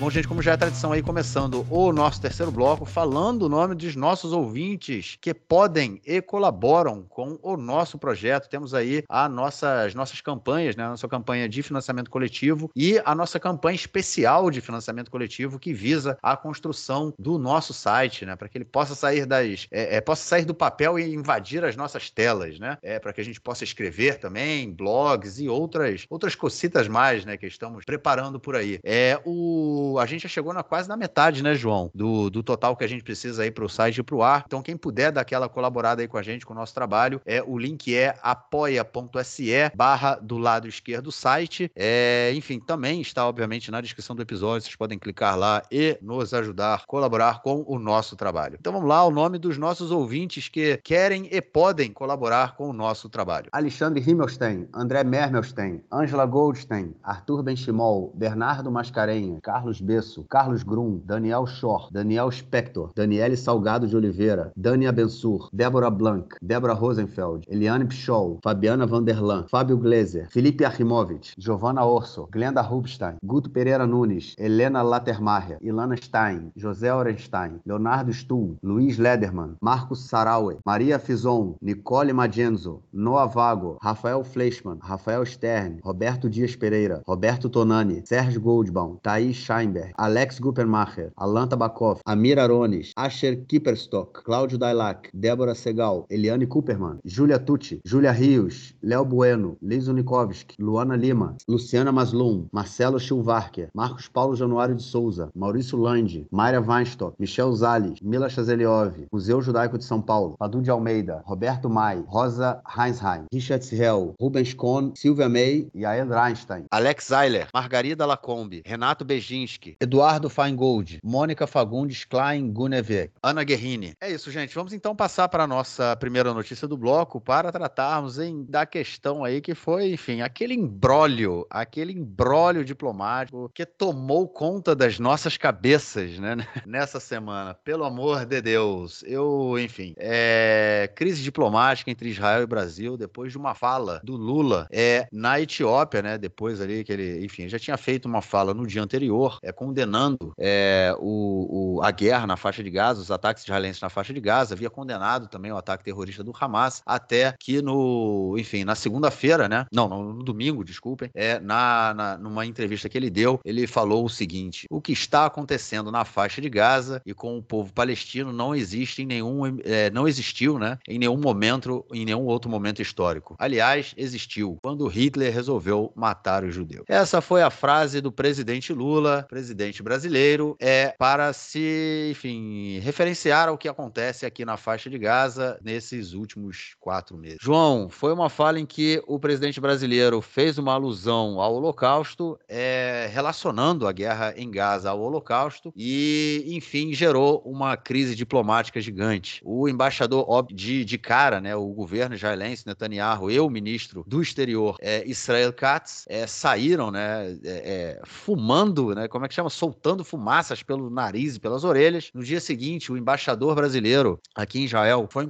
foi convocado para uma conversa, só que a conversa, em vez de ser né, no Ministério das Relações Exteriores, enfim, num lugar oficial, foi no Museu do Holocausto, no Yad Vashem, onde fizeram uma, vamos dizer assim, um tour né, com o ministro para poder, e eu estou colocando aqui entre aspas, ou com o ministro não, desculpa, com o embaixador, e eu estou colocando aqui entre aspas, para poder educá-lo sobre o local. É, foi uma visita, foi uma, um, enfim, uma, uma estratégia é, um tanto quanto humilhante, porque, enfim, foi uma, uma discussão pública, né, com muito, muito televisionada, muito é, é, filmada e, e, fotografada também, deixando ali o, o, embaixador brasileiro um tanto quanto constrangido e, na minha opinião, João, mostra aí mais uma vez esse governo caótico que, no momento de guerra, faz uma diplomacia como essa, que gerou também a várias reações do governo brasileiro. O que temos no momento, João, uma crise entre os dois países. O embaixador brasileiro é, em Israel já está no Brasil, foi convocado aí para prestar esclarecimentos. O embaixador é, israelense não foi, convo é, é, foi convocado, mas ele, enfim, não, não vai ser expulso do Brasil, apesar de toda a escalada né, que, que da, das tensões aí nos últimos dias. João, vou fazer comentários no final, mas é, é isso. Esse governo caótico com essa diplomacia tosca no meio de guerra e mais uma crise. Pois é, Marquinhos, eu vou, é, eu vou deixar o comentário sobre a fala do Lula mais para você. Eu vou fazer só um pequeno comentário aqui, que é o seguinte: eu não vou entrar na discussão sobre a política doméstica do Brasil, porque eu acho que os nossos ouvintes, a maioria mora no Brasil e acho que quase todos ou todos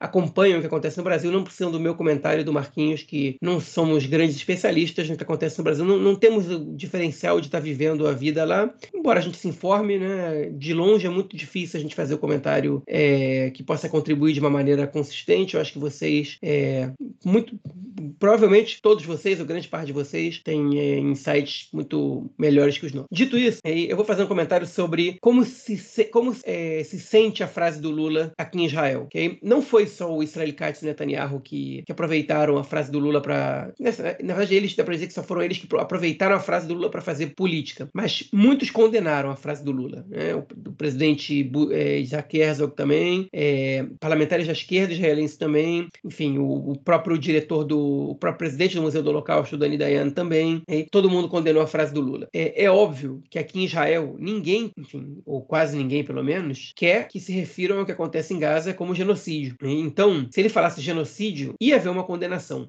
ao que ele diz. Como houve condenação quando a África do Sul se referiu a isso como genocídio, ou como a Turquia se referiu a isso como genocídio, e outros países também. É, só que o Lula ele cruzou uma barreira que, que ele não falou genocídio, ele se referiu ao Holocausto. E de uma maneira. Enfim, a gente sabe que é o jeito do Lula de falar, né? É, assim ele fala, né? Quando Hitler decidiu matar, enfim, que também é uma, uma forma muito é, jocosa e, e acho que e dessa vez acho realmente dá para dizer que ele não percebeu o que ele estava falando, porque pelo menos a maneira como ele estava falando, o, o, Holocausto não aconteceu porque Hitler do dia para noite decidiu matar os judeus, né? Foi um plano arquitetado, foi uma evolução. A decisão dos nazistas de, de assassinar todos os judeus, ela não existia em 33, né? É, foi uma coisa que foi sendo amadurecida durante o tempo que eles estiveram no poder, enfim, e, e até que se chegou onde se chegou. Eu não vou aqui ficar discorrendo sobre o que foi o Holocausto, hein? mas o que eu queria deixar claro aqui, que eu acho que é, que é importante o nosso ouvinte, a nossa ouvinte escutarem, é que é o seguinte: além do fato de semelhanças, de comparações com o Holocausto incomodarem judeus, porque que, é, você pegar justamente um evento traumático no qual os judeus foram vítimas e escolher justamente esse evento para apontar os judeus como os verdugos, é,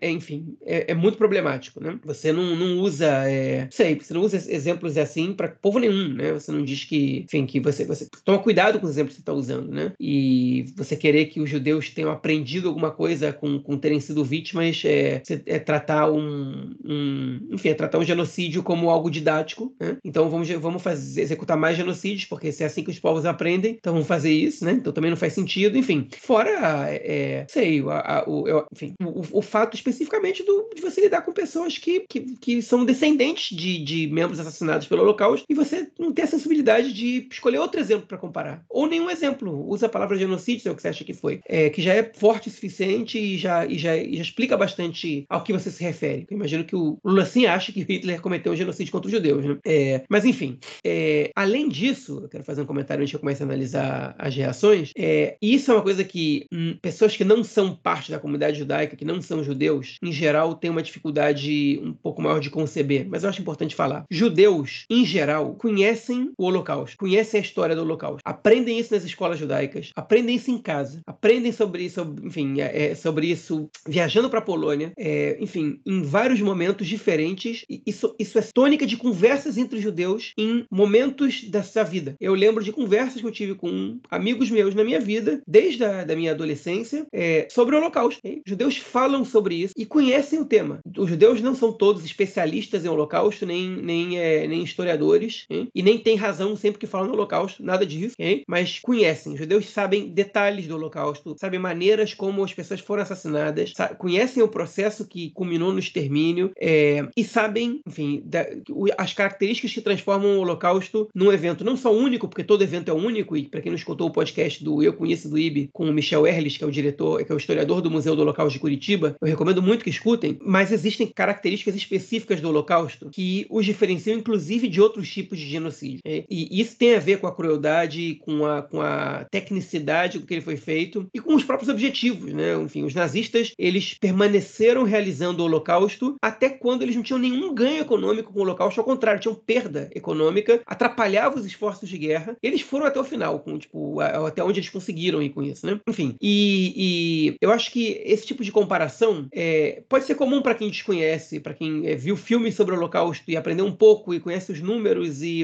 e nomes de meia dúzia de nazistas é, e, e, acha que, que, que, é muito bem informado sobre o Holocausto para poder fazer para poder usar ele de, de, padrão de comparação, mas eu acho que é, são poucas as pessoas no Brasil que, que não são judias e que, e que realmente conhecem o que foi o Holocausto. Tipo, e também tem judeus que, que, que não conhecem, judeus que deturpam, isso é óbvio que acontece. Mas isso é, isso é uma informação que eu acho importante colocar. Okay? Da mesma maneira que os armênios também conhecem sobre o genocídio armênio me, muito melhor do que qualquer um, a maioria dos não e que os, é, enfim, é, é, ciganos conheçam o genocídio cigano que eles sofreram na Segunda Guerra, que foi muito semelhante ao, ao holocausto, tipo, ao, ao holocausto, ao genocídio judaico na Segunda Guerra, é como povos não ciganos. Aliás, dizer cigano nem é um, uma expressão apropriada, né? Romani, né? Que eles, enfim, parece que é um termo pejorativo, mas enfim, é, como eles gostam de ser chamados, né? Enfim, e, e por aí vai. Então eu acho que essa é uma coisa que a gente deve levar em consideração. Okay? E se um grupo se sente ofendido por, por, uma, por uma comparação, é, eu acho que vale a pena escutar, né? Eu acho que vale a pena escutar e, na medida do possível, é se retratar. Dito isso, okay, eu vou evoluir esse meu pensamento agora para o que aconteceu depois, okay? Porque aí o que, o que acontece é aparentemente o objetivo do Lula era é, chamar atenção para o que está acontecendo na faixa de Gaza, é, mobilizar a comunidade internacional, dar uma cutucada e que as pessoas falem sobre isso. Isso funcionou no Brasil, com certeza. As redes sociais no Brasil só, só falam disso. Foi tema dos principais podcasts no dia seguinte, dos principais jornais do, do, do Brasil. É, enfim, e, e, até hoje o assunto tá, tá abre, abre as redes sociais e tá até hoje rolando muito ali. Em Israel, o tema é, é, repercutiu. É muito mais do que se fala sobre o Brasil em situações normais. De, longe de ser como repercutiu no Brasil. Longe. Nenhum dos principais podcasts, por exemplo, de Israel, abordou o tema. Abordou o tema, nem tocou no tema. Okay? Óbvio que saiu no jornal, óbvio que, que enfim, fizeram sátira com o Lula é, no, no, no, programa Eretz Nederet, que é o principal programa de humor israelense. Enfim, é, é, falaram sobre esse tema na, no, nos, enfim, nos, principais, nos principais programas jornalísticos, mas não, não teve grande atenção. Essa crise não teve grande atenção. Porque o Brasil, na cabeça, na, na visão israelense, e isso não tem a ver só com esse governo, não é um personagem importante na política internacional. É, Israel, desde os anos 70, até os anos 70 não era assim, mas desde os anos 70, Israel praticamente desconsidera todos os países do sul global, é, com raras exceções. A China começou a ser considerada nos últimos 10 anos, a Rússia sempre foi considerada, e bastante. O Putin fez, é, cometeu atitudes bem mais nocivas para Israel do que essa fala do Lula. Por exemplo, duas vezes ele convocou é, delegações do Hamas para ir até Moscou e, e, prestar, enfim, de alguma maneira, não prestou apoio, mas negociou. Ele não fez isso com. Né, não, não, não, não, teve a mesma atitude com Israel, por exemplo. Eu não estou falando dos palestinos, de autoridades palestinas, falando do Hamas. Okay? É, e ele não foi declarado persona não grata pelo governo israelense, como, por exemplo, o, o Lula foi. E é óbvio que isso tem uma razão. Né? Israel teme o Putin por toda a influência que ele tem na região, por todas as armas que ele vende para a região, né? por, todo, toda a influência que ele tem na Síria, por todas as relações que ele tem com o Irã, que, que o Putin tem, que, é, que, o, que é o governo russo tem. Israel, por exemplo, até hoje não se manifestou de maneira incisiva é, na guerra da Ucrânia. Até hoje, Israel, ainda que faça parte do bloco dos Estados Unidos é, no contexto internacional, já política internacional não se posicionou ali. Né? É, e o Lula foi considerado persona não grata, porque ele foi usado aí, nesse momento, pelo Israel Katz, que, que acabou de assumir o Ministério das Relações Exteriores pela segunda vez, mas acabou de reassumir, né, no lugar do Eli Cohen. Ele, ele viu essa possibilidade, ele viu aí a possibilidade de se cacifar perante os eleitores radicais do Likud como o combatente do antissemitismo. Okay? E ele partiu para cima do Lula, quebrando todos os protocolos. Primeiro, porque o ministro das Relações Exteriores não tem que, não tem que ser quem, quem, quem, quem é, manda mensagens para o presidente do Brasil. O Brasil, o Lula é chefe de governo e chefe de Estado. Né? Em segundo lugar, é, enfim, porque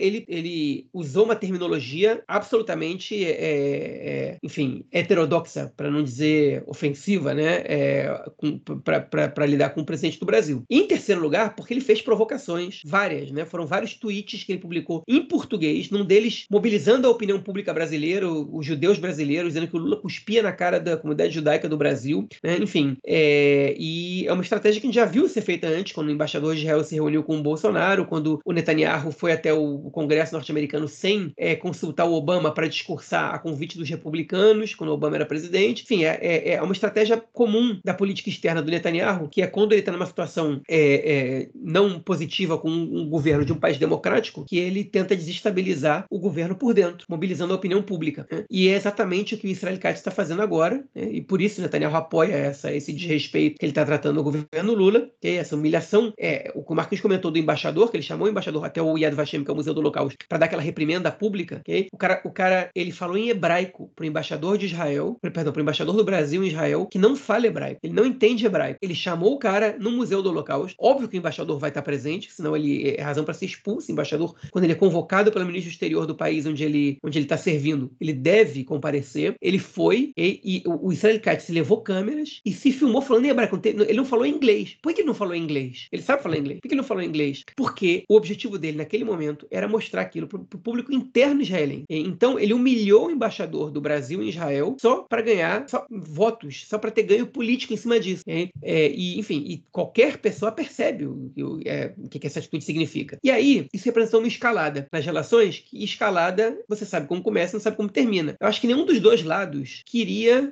ou que, quer, na verdade, o rompimento das relações. Só que o problema é que quando o Brasil já convoca o embaixador de volta, o que, que vai acontecer se Israel atacar Rafia? Qual é a alternativa que o Brasil vai ter? Qual, qual o passo diplomático que o Brasil poderia dar? Hã? Se já convocou o embaixador de volta, a próxima, a próxima decisão qual é? Expulsar o embaixador de Israel, hein? que é ficar às vias de, de corte de, do corte de relações. Né? É, cortar relações totalmente é difícil, porque o governo Lula não é um governo belicista, o governo Netanyahu não tem um interesse em romper relações com o Brasil, né? e, enfim, mas, mas é escalar, você interromper, transformar em relações hostis, não é difícil de acontecer. Né? Israel teve nessa situação com a Turquia por anos, está prestes a entrar numa situação dessa com a Jordânia, a situação nunca foi pior com a Jordânia desde que foram assinados os acordos de paz, é, e agora está assim com o Brasil. É, então, é, a frase do Lula foi totalmente lamentável, é, eu acho que ela invade o terreno do antissemitismo, foi uma frase antissemita, a meu ver, é, eu já expliquei porquê, e ela, ela deveria passar por uma, uma, retratação, mas no momento que, que o governo israelense, que já é famoso também pelo uso cínico que faz do holocausto na, na retórica pública, é, em vez de dialogar e dizer, presidente Lula, você foi infeliz nessa declaração, enfim, é, é, a gente convida você a se retratar, o holocausto foi isso, isso e aquilo, que é o que qualquer diplomacia no mundo é, que, que atua de acordo com os princípios da real política, qualquer outra coisa que seja, faria, que aí você poderia ter um entendimento, mas o governo israelense ele não quis entendimento, ao contrário, ele viu essa possibilidade de escalada como uma possibilidade de ganho político, que é assim que funciona o governo Netanyahu, e, porque ele, ele quer crise no Brasil para, enfim, para dividir o governo e para o Lula se enfraquecer, uma vez que o Lula não é o Bolsonaro, ele não é incondicionalmente pró-Israel, é, é, e ele viu também essa possibilidade de, de um ganho político interno. E, e essa escalada, é, o Brasil não respondeu às provocações de Israel Katz, ele já está mais ou menos 24 horas sem nenhum tweet em português, talvez ele tenha entendido que ele já ganhou o que ele podia ganhar e talvez pare por aí, é, ou talvez não, não dá para saber, porque isso é imprevisível. Se ele amanhã não tiver pauta, ele vai lançar outro tweet, ou ele vai fazer outra provocação. Ele precisa sobreviver à base de alguma coisa. Enfim, e é nessa situação que a gente está agora, numa escalada, okay? que, enfim, uma escalada que Israel não, não dá grande importância para isso, okay? mas o problema é que é, é esse poderia, esse rompimento, essa crise, ela poderia ser um ponto de baixa para o governo Netanyahu. Né? Com quem o governo Lula rompe? Quem o governo Lula briga ao redor do mundo? Praticamente ninguém. Lula é um líder querido e aceito pela maioria dos países do mundo. Né? Ele, enfim, vocês podem gostar ou não gostar dele, mas ele, bem ou mal, é uma, é personalidade popular perante os chefes de Estado do resto do mundo. Né? Então isso seria apresentado pela oposição como mais um fracasso diplomático do governo Netanyahu. Conseguiu brigar com vários países. Mas, como o Lula fez a frase, cometeu a frase infeliz, é, ninguém está sendo em defesa do Lula né? e, e, atacando o Netanyahu. Então, quem é a favor do Netanyahu está tá feliz e quem é contrário ao Netanyahu está quieto. Basicamente é isso. O Lula acabou com essa frase, ele fortaleceu a posição do Netanyahu internamente. É, pois é, só um comentário antes, enfim, sobre tudo que você comentou, é só um adicional aí sobre a questão do Israel Katz, né? É, que ele, é, ele, é, ele durante né, o período anterior à guerra, quando a gente teve aquela a gente passou por várias rodadas eleitorais sem que, o, sem que a gente conseguisse formar um governo aqui em Israel, né? É, até que o governo Netanyahu foi formado há pouco mais de um ano atrás, cerca de um ano e dois meses, é, a gente a gente teve um, um, impasse muito grande, né? E a oposição falava muitas vezes de que é, caso é, o Likud tivesse outro líder, se não o Netanyahu, é, eles fariam um, um, governo, né? Porque afinal de contas o Netanyahu estava passando aí por processos de, de corrupção, está sendo julgado. É, e o Israel Katz, em um determinado momento, né? Ele, ele sugeriu ao Bibi que, que o Bibi saísse, né? Do cargo, no caso ele é, sairia, deixaria o cargo de primeiro-ministro, o Israel Katz assumiria no, no, local, no lugar dele depois, quando o Bibi se resolvesse, ele voltaria, né? Pro, pro cargo de primeiro-ministro. Ele sairia do cargo. O Israel Katz é, é, limpa, é, sairia do trono, né? Dizer assim. É, e o Bibi deixou, botou o Israel Katz ali, né? Tipo, na, na geladeira, né? Tirou, tipo, é, parou de dar moral a ele, ele sumiu e ele precisou de uma, de, tipo, se, de se é, reviver no Likud, né? ganhar força novamente do Likud. e durante essa última, agora quando esse governo foi formado, tanto é que só agora, né, que o Israel Katz se tornou ministro da, das, das relações exteriores, no meio da guerra. Isso porque é, ele, ele foi colocado ali, ele, parou, ele deixou de ter uma força frente ao Bibi, né? Depois que ele sugeriu ao Bibi que o Bibi deixasse o cargo. É, e o que a gente vê agora, na minha opinião também, é mais uma, tenta é uma tentativa do Israel Katz já pensando para o dia depois da guerra. Porque ele sabe que o Bibi está enfraquecido e ele com certeza vai disputar a, a direção do Likud é, com o Bibi depois da guerra. E ele está se construindo construindo para isso. É mais uma forma dele falar com a base dele, com a base radical do Likud, que ele é o cara que tem força e, enfim, caso o Bibi, depois da guerra, é ele não tenha mais força ou alguma coisa aconteça e ele desista, né, é, de, de, de, ser é, candidato a, a primeiro-ministro, Israel Katz então tomaria o lugar dele ou, enfim, seria um grande candidato, vamos dizer assim. É, poderia entrar no páreo, né, já que a gente tem outros candidatos aí dentro do Likud também é, é querendo de olho aí, né, nesse, nesse cargo do, de primeiro-ministro, nessa candidatura aí como primeiro-ministro.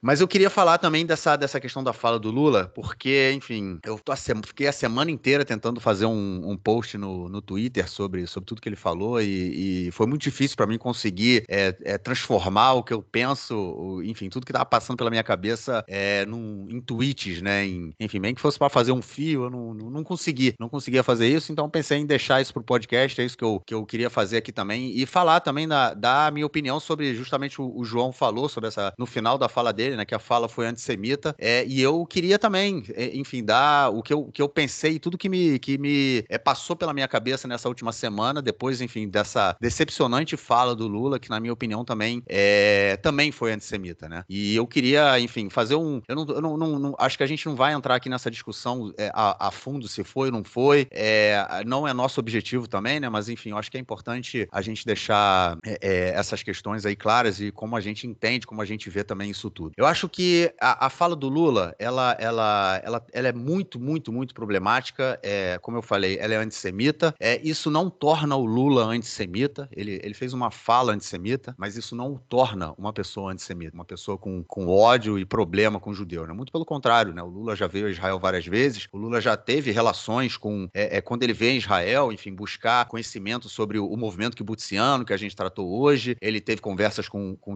com o, o Yitzhak Rabin, enfim, ele, ele nunca demonstrou né, ter problemas aí com judeus de uma forma geral. É, então eu não acho que a, fala que ele teve é, é, na Etiópia transforme ele numa pessoa antissemita. Agora eu queria comentar sobre essa questão do, do Holocausto, né? E, e o quando e, e para a gente poder entender o porquê que isso fere aos judeus e por que também eu quero dar a explicação por que, na minha opinião, a fala dele é antissemita. É, eu acho que para começar uma imprecisão histórica muito grande, né? A fala dele. A gente, o Holocausto, ele foi um genocídio, mas até hoje não houve um genocídio como o Holocausto, né? Eu entendo é, é, a questão da unicidade de cada evento, né? Mas a gente tem, por exemplo, genocídios, eles têm elementos em comum. Óbvio que cada um é único, cada um passa é, é um determinado momento da história com determinadas características, determinadas realidades, determinadas conjunturas, né? Mas tem elementos que os unem e por isso eles são tipificados enquanto crime também, né? É, porque se não houvesse nada que pudesse identificar, né, quanto crime, eles não, não, não, não isso não, não aconteceria. Então, assim, é uma imprecisão histórica muito grande dizer que o que acontece aqui hoje, na faixa de Gaza, é... só aconteceu durante o local, né? E por que, que isso é uma imprecisão histórica muito grande? É, genocídio, geralmente, quando eles acontecem, eles acontecem por uma questão pragmática, né? As pessoas, é, é, é, primeiro, né? O genocídio pode acontecer em qualquer guerra onde você tenha um lado mais forte que o outro, né? Em onde você tem lados que eles estão ali disputando e tem um, um determinado empate, vamos dizer assim, é mais difícil que um genocídio aconteça. Mas se você tiver um lado mais forte e um lado mais fraco, em qualquer guerra um genocídio pode acontecer. Né? Isso é uma coisa que tem que deixar claro, porque pode ser realmente que esteja acontecendo um genocídio na faixa de Gaza. Isso aí o Tribunal de Justiça Internacional, vai, o Tribunal Penal Internacional vai, vai definir. É, e por isso que é legítima né, a tentativa do Lula aí, a, a, o apoio do Lula ao projeto, ao processo sul-africano. Se ele acha que é um holocausto, que ele é um, que é um genocídio, ele pode fazer isso. Mas a questão é a seguinte: como eu estava falando, os genocídios geralmente acontecem por uma questão pragmática. É, você tem uma disputa entre um lado mais forte, um lado mais fraco, é, por questões territoriais, por é, é, é recursos minerais, recursos naturais, por posicionamentos políticos. Se bem que muitas vezes quando são grupos dentro de um determinado, dentro de um mesmo estado, grupos de grupos políticos diferentes, não necessariamente grupos étnicos, é, somente grupos políticos e há, há um, vamos dizer assim, um genocídio por política, ele não é considerado genocídio, né? Porque a tipificação do genocídio ela, ela precisa de, ela não inclui é, é, crimes políticos, né? Vamos dizer assim. Então, enfim, os, o genocídio ele sempre acontece por uma, por uma questão territorial, é, questões pragmáticas, né? Como eu estava falando ali. Ele precisa acontecer para que o, o, o, lado mais forte na guerra atinja os seus objetivos. O Holocausto ele teve um elemento muito diferente, porque o Holocausto ele foi ideológico. O Holocausto, os nazistas, eles não, é, os judeus não tinham nada na Europa. Os judeus eram um povo na Europa, né? É, mas não eram, é, não tinham seu estado, não controlavam recursos minerais, recursos naturais, não controlavam economia, tinham suas posses, eram, é, tinham judeus empresários, tinham judeus ricos. A grande massa dos judeus da Europa Central e Oriental era pobre, né? Os judeus eram trabalhadores. O maior partido comunista da Europa Oriental daquela época era o Partido Judaico, o Partido Bund, né? Então, é, a gente tem uma massa pobre de judeus muito grande, é, ou seja, e, os, o, os judeus não tinham controle daquela região, mas mesmo assim os nazistas queriam exterminar o povo judeu. Era uma questão ideológica, não era uma questão pragmática. E como o João falou muito bem, mesmo já perdendo a guerra, quando o, o, os soviéticos já viam de um lado e os ingleses com os, com os é, americanos viam de outro, os nazistas, ao invés de colocar seus recursos para tentar reverter a situação, é, ou enfim, com, alguma, com algum objetivo, não. Eles continuaram matando os judeus. O Holocausto na Hungria, ele vai chegar um ano antes do final da guerra, do final oficial da guerra. Ele começa em maio de 44, onde quase meio milhão de judeus são assassinados em Auschwitz. Ou seja, a Alemanha já estava perdendo a guerra e eles continuavam investindo a sua, é, o seu esforço de guerra, o seu, a sua, é, é, o seu dinheiro, enfim, tudo, o seu, o, o capital de guerra para exterminar judeus e não para vencer a guerra. Eles estavam querendo simplesmente acabar com os judeus. Então essa ideologia, ela já essa, essa perseguição ideológica, esse extermínio baseado na ideologia, né, esse genocídio baseado na, na ideologia, ele já é uma característica muito diferente de outros, de todos os genocídios que a gente, que a gente viu é, é, até agora. Um outro elemento central é a questão do aparato burocrático. Todo o Estado alemão, e aí quando eu estou falando em Estado, né, eu estou falando do, da estrutura de Estado alemão, foi usada para o Holocausto, para o extermínio dos judeus. Tudo, os políticos, é, os ministérios, as organizações de, de, de enfim, é, do governo de uma forma geral, é, Ministério do Transporte com os trens, enfim, tudo estava envolvido, né? Houve um, um investimento total do Estado para que isso pudesse acontecer, para que esse extermínio pudesse acontecer. Não foi uma consequência direta da guerra pragmática, como a gente, como eu, como eu falei, né, é, é aqui no início desse meu comentário. Então isso também já mostra um outro ponto central e muito central na, no, no, no, Holocausto, né? Que é, é, é, não aconteceu até agora um outro caso na história é e que, enfim, a gente visse todo esse aparato sendo utilizado para o extermínio de uma determinada população. E por fim, um outro elemento, dentre outros, né? Eu só vou aqui falar de três, mas enfim, a gente tem, eu posso fazer uma lista, mas não, mas não vem ao caso, é a questão da fábrica de corpos. E por que eu falo da fábrica de corpos? Em nenhum outro genocídio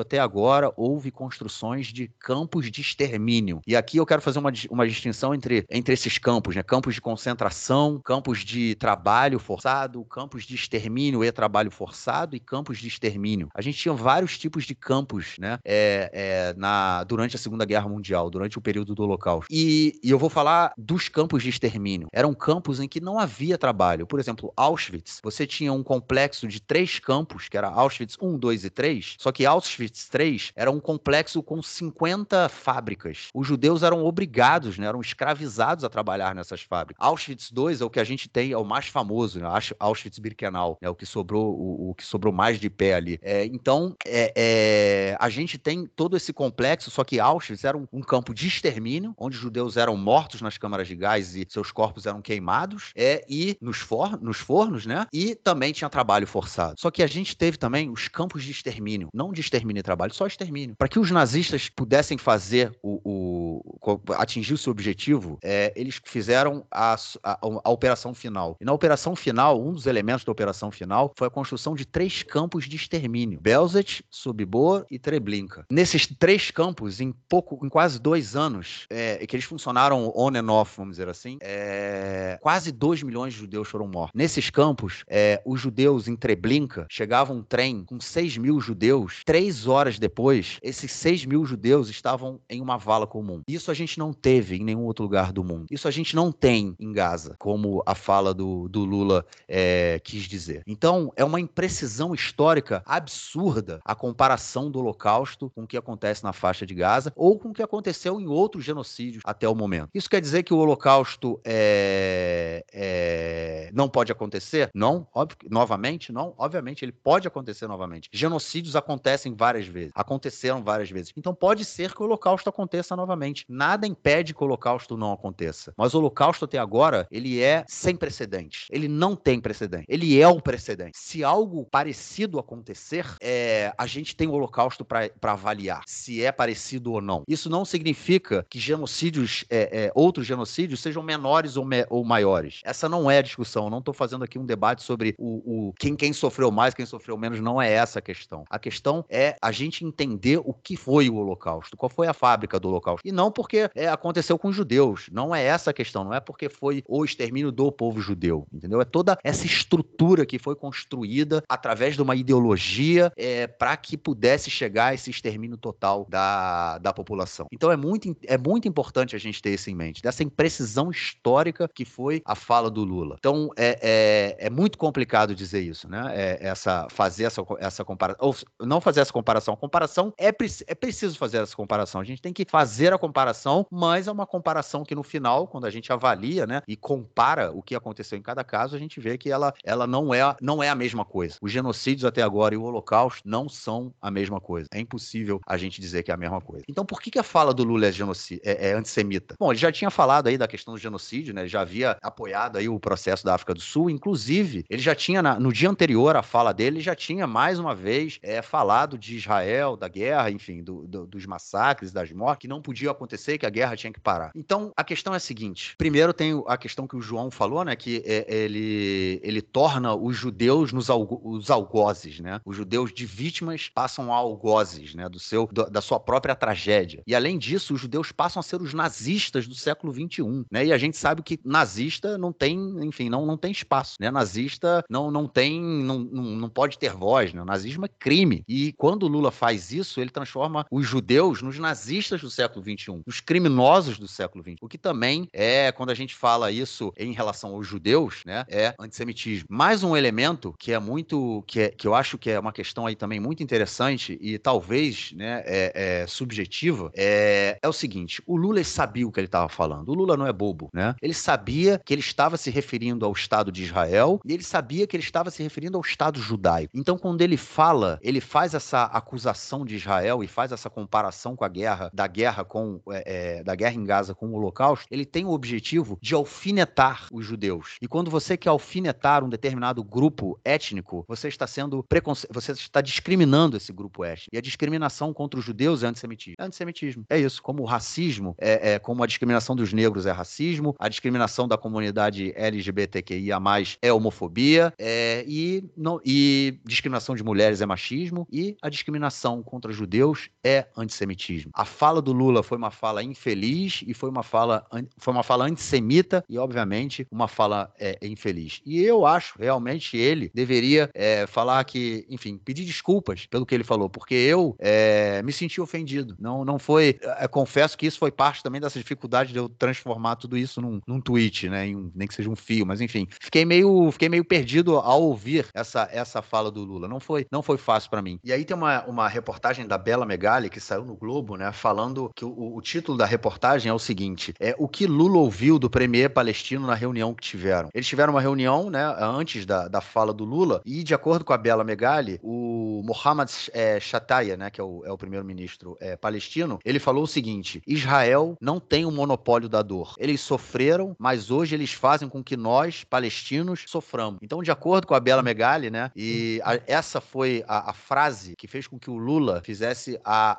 a, a, declaração que ele fez. Então, mais uma vez, se, enfim, se ele ouviu isso, e se isso foi realmente um ponto importante para que ele pudesse falar isso, ele sabia que ele estava se referindo aos judeus. Ele sabia que a alfinetada dele era uma alfinetada aos judeus. E quanto a isso, a gente não pode, a, a gente não pode dizer que não é, é antissemitismo. E cabia ao presidente Lula pedir desculpa pelo que ele falou. Agora, um último ponto, para não me estender muito mais né, nessa fala, e eu acho que é muito importante também, sobre toda essa questão do antissemitismo, é uma a reação nas redes sociais é, de que a gente tem visto muitas vezes das pessoas, quando, né, quando nós judeus vemos falar que é antissemitismo, as pessoas falam que essa é a cartada de sempre, né? Que vocês falam que tudo é antissemitismo, qualquer crítica é antissemitismo, e isso é muito, muito, muito cruel. Essa é, é uma das coisas mais cruéis que se podem fazer com minorias. E agora, agora, cinco minutos antes da gente entrar nessa pauta, é, eu tava olhando, tava, tava com, com o Twitter aberto e eu vi que começou uma. Tinha começado uma. Um, um, como é que chama? Um programa aí daquele canal ICL, né? ICL Notícias. E, enfim, eu não tava, a gente tava gravando, eu não tava vendo, mas tinha um título lá dizendo não é antissemitismo. E aí alguma, algum subtítulo falando do que o Green, é, Glenn Greenwald, ele falou alguma coisa, enfim, eu não sei o que ele falou, não vi, mas o título da, da, da reportagem ali, do assunto que eles estavam falando, era não é antissemitismo. E por que isso me chama a atenção? Porque quando alguém comete, quando alguém fala alguma coisa racista, é, isso não há essa discussão na, na televisão, se é racismo ou se não é. Não vai, a gente não vai ver se alguém agredir é, é, membros da, do, é, alguma, alguma pessoa negra, a gente não vai ver um debate desse na televisão onde vai estar escrito não é racismo. A mesma coisa com a comunidade LGBTQIA.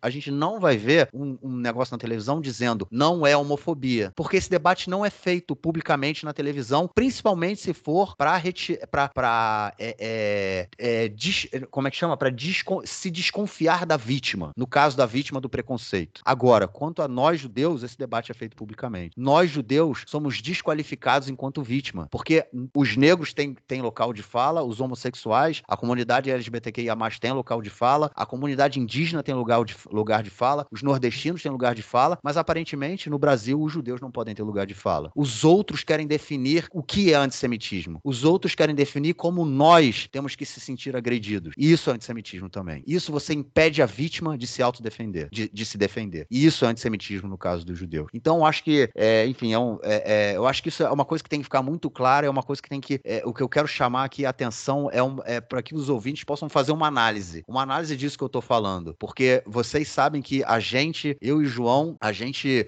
não transforma a política israelense, a crítica a Israel em antissemitismo. Muito pelo contrário. Não, não, sei, não sei se ele já passou por isso, eu já passei por isso, de pessoas, judeus, me acusarem de, de ser antissemita por conta das coisas que eu falo. Porque, para muita gente, a crítica a Israel é antissemitismo. E para os nossos ouvintes sabem que crítica a Israel a gente não poupa aqui, né? Nossa questão não é essa, não é essa. Então, é importante entender também. A linha, a linha que divide é a crítica a Israel, a crítica ao sionismo e, e o antissemitismo é uma, é uma linha muito tênue, muito, muito, muito tênue. E as pessoas têm que estar atentas para isso. E para além disso, tem que escutar os judeus quando os judeus falam que é antissemitismo. Vocês, as pessoas não podem transformar qualquer crítica de judeus sobre antissemitismo em alguma coisa é, irrelevante, que não faz sentido, ah, porque no final de contas vocês é, é, transformam tudo é, em antissemitismo. Isso não acontece com outras minorias, também não pode acontecer com os judeus. Bom, João, fico por aqui nesse meu comentário, mas eu precisava falar, já que eu não escrevi no Twitter, eu precisava deixar isso registrado. Algo mais ou vamos para a próxima notícia, cara? Vamos em frente. Vamos em frente, então, que atrás vem gente. É isso aí, mais um processinho na ONU, João, mais um processinho no Tribunal Penal Internacional, só que dessa vez é o um processo pela ilha, sobre a ilegalidade da ocupação israelense. Aquela ocupação ali há mais de 50 anos, 50 e tantos anos, é, Israel ocupa a Cisjordânia, ocupa Jerusalém Oriental, a parte de Jerusalém Oriental foi anexada, né, oficialmente a Israel, é território oficial, né, de Israel, a lei israelense funciona ali a pleno vapor, e nessa semana começou aí o julgamento que tem durado é, já, é, de uma semana, acho que é, são cinco, ou, é, cinco dias, né, que eles vão escutar é, os lados, né, diferentes lados aí que estão, é, enfim, envolvidos no processo, os que acusam a ocupação de israelense de ser ilegal e querem o fim dela, e possivelmente, enfim, não sei, na verdade, se a gente vai ter um lado israelense que vai defender a ocupação, porque Israel simplesmente decidiu dizer que, enfim, não vai participar desse debate, não reconhece, inclusive, a decisão que pode sair aí da Suprema, da, da Corte Internacional, é, independente de qual ela seja. Israel não aceitará essa decisão. E aí, João, mais isolado do que isso, tá difícil. Pois é, e aí essa é uma decisão que o Brasil teve participação é, relevante, né? E eu acho que esse tipo de ação é muito mais eficiente é, para frear Israel do que, enfim, do que qualquer é, comentário retórico. Mas enfim, deixando essa questão do Brasil de lado, é, essa é uma ação, na verdade, é uma medida é, que não só ela é inteligente do ponto de vista estratégico, como ela também mostra para gente é, uma coisa bem importante, que a comunidade internacional não está mais disposta a esperar quando Israel vai querer voltar a negociar para criar o Estado palestino. A comunidade internacional está disposta a empurrar a goela abaixo de Israel, o Estado palestino. É, e dependendo da maneira como, enfim, se eu tiver razão quanto a isso, se a comunidade internacional realmente estiver disposta a ir em frente com isso, e, e é muito relevante, pelo menos no dia de hoje, a posição dos Estados Unidos. Né? Os Estados Unidos não, não força muito a barra, então é, muitos países não, também não vão participar, e enfim, e isso vai acabar sendo adiado mais uma vez, mas enfim, se realmente a gente vai ter na nossa frente o cenário que, que eu estou vislumbrando, né? enfim, é, vai ser muito difícil para Israel evitar essa criação do Estado palestino, ainda que Israel vá tentar, especialmente através desse governo. É, o que se fala em Israel é que dar um Estado palestino para é, depois desse ataque do Hamas é como justificar os ataques dele, é como deles é como dar um prêmio para eles. O problema é que antes dos ataques, Israel fez de tudo para boicotar a criação do Estado palestino. E agora o negócio entra goela abaixo e você vai ficar reclamando que o momento não era bom porque você premia o terrorismo. Né? É, é muito complicada essa situação. E o que eu vou dizer agora aqui, que eu acho que é muito relevante, que é, o que os líderes israelenses deveriam estar pensando agora. Quanto mais Israel é, é, for contra a corrente, contra o desejo global e contra uma demanda totalmente legítima é, impossível de ser vencida, porque os palestinos nunca vão desistir enquanto eles não têm um Estado, né? mais chances tem de que o povo judeu em Israel, né, enfim, que a população israelense, especialmente a população judaica israelense, tenha um destino, é, tão, enfim, negativo, cada vez mais parecido com o que os palestinos tiveram pós 48. Os palestinos naquele momento e os árabes, o mundo árabe de maneira geral não compreendeu que o momento histórico é, exigia a criação de um Estado judeu e, e, a intransigência, a recusa total de aceitar é, é o direito de autodeterminação nacional do povo judeu é, foi uma das razões que, que possibilitaram com que existisse a Nakba. E os palestinos até hoje, a população palestina até hoje, que não tem culpa de nada, sofre por causa daquilo. E é, obviamente que, enfim, eu já disse que eles não têm culpa de nada, e tudo que aconteceu depois de 67, a responsabilidade é muito maior de Israel do que de qualquer outro ator. É, e antes também, Israel tem muita responsabilidade por muita coisa que aconteceu, mas enfim, não é essa a questão. A questão é que a liderança palestina naquele momento e do mundo árabe em geral não percebeu que aquela, que aquela era, um, era, uma, era, um, era um, enfim, um processo que estava acontecendo frente aos seus olhos, eles decidiram combater aquilo e, e, no final das contas, aconteceu o que aconteceu. Isso pode se repetir com o povo judeu agora, caso eles não entendam rápido, caso a gente não entenda rápido, né? É, que o Estado palestino é uma necessidade e ele não vai ser evitado. Enfim, especialmente se a comunidade internacional uníssono exigir isso. Porque se os principais aliados de Israel já tem muito claro, a partir desse trágico evento que está acontecendo agora, que o Estado palestino deve, deve existir urgentemente, é, Israel não vai conseguir evitar. E, e isso é fundamental que seja compreendido, porque a gente pode pagar um preço muito caro por isso. É, mas é o que tudo indica, isso não vai acontecer, né? É, não sabem ler a história ou estão lendo a história de uma forma completamente enviesada. Eu sempre tive uma discussão com, é, exatamente esse respeito com uma pessoa, com, enfim, com amigos, né? É, que sempre falam, não, criação do Estado palestino, porque não sei o que, a gente é forte. Para... Cara, o mundo muda. Hoje Israel é forte, hoje Israel tem um apoio, enfim, não sei o que, mas as coisas mudam, a história muda, o mundo, a terra roda, né? Talvez esse pensamento de que a terra, que o mundo, as coisas não mudam, seja um pensamento terraplanista, né? Porque, enfim, cada dia um dia novo e a coisa vai mudando. Então, é, impérios caíram, né? Ao longo da história. É, então, eu acho que é exatamente isso. Israel pode estar perdendo aí o bonde da história. Isso me lembra muito, inclusive, também, você falou da questão do Nakba, é, e me lembra muito também o que aconteceu é, agora, recentemente, com os acordos de Abraão, né? Os acordos quando Israel assina o acordo com é, os Emirados Árabes, né? Principalmente, foi ali o principal é, ator naquele momento. É, teve o Bahrein também, mas o,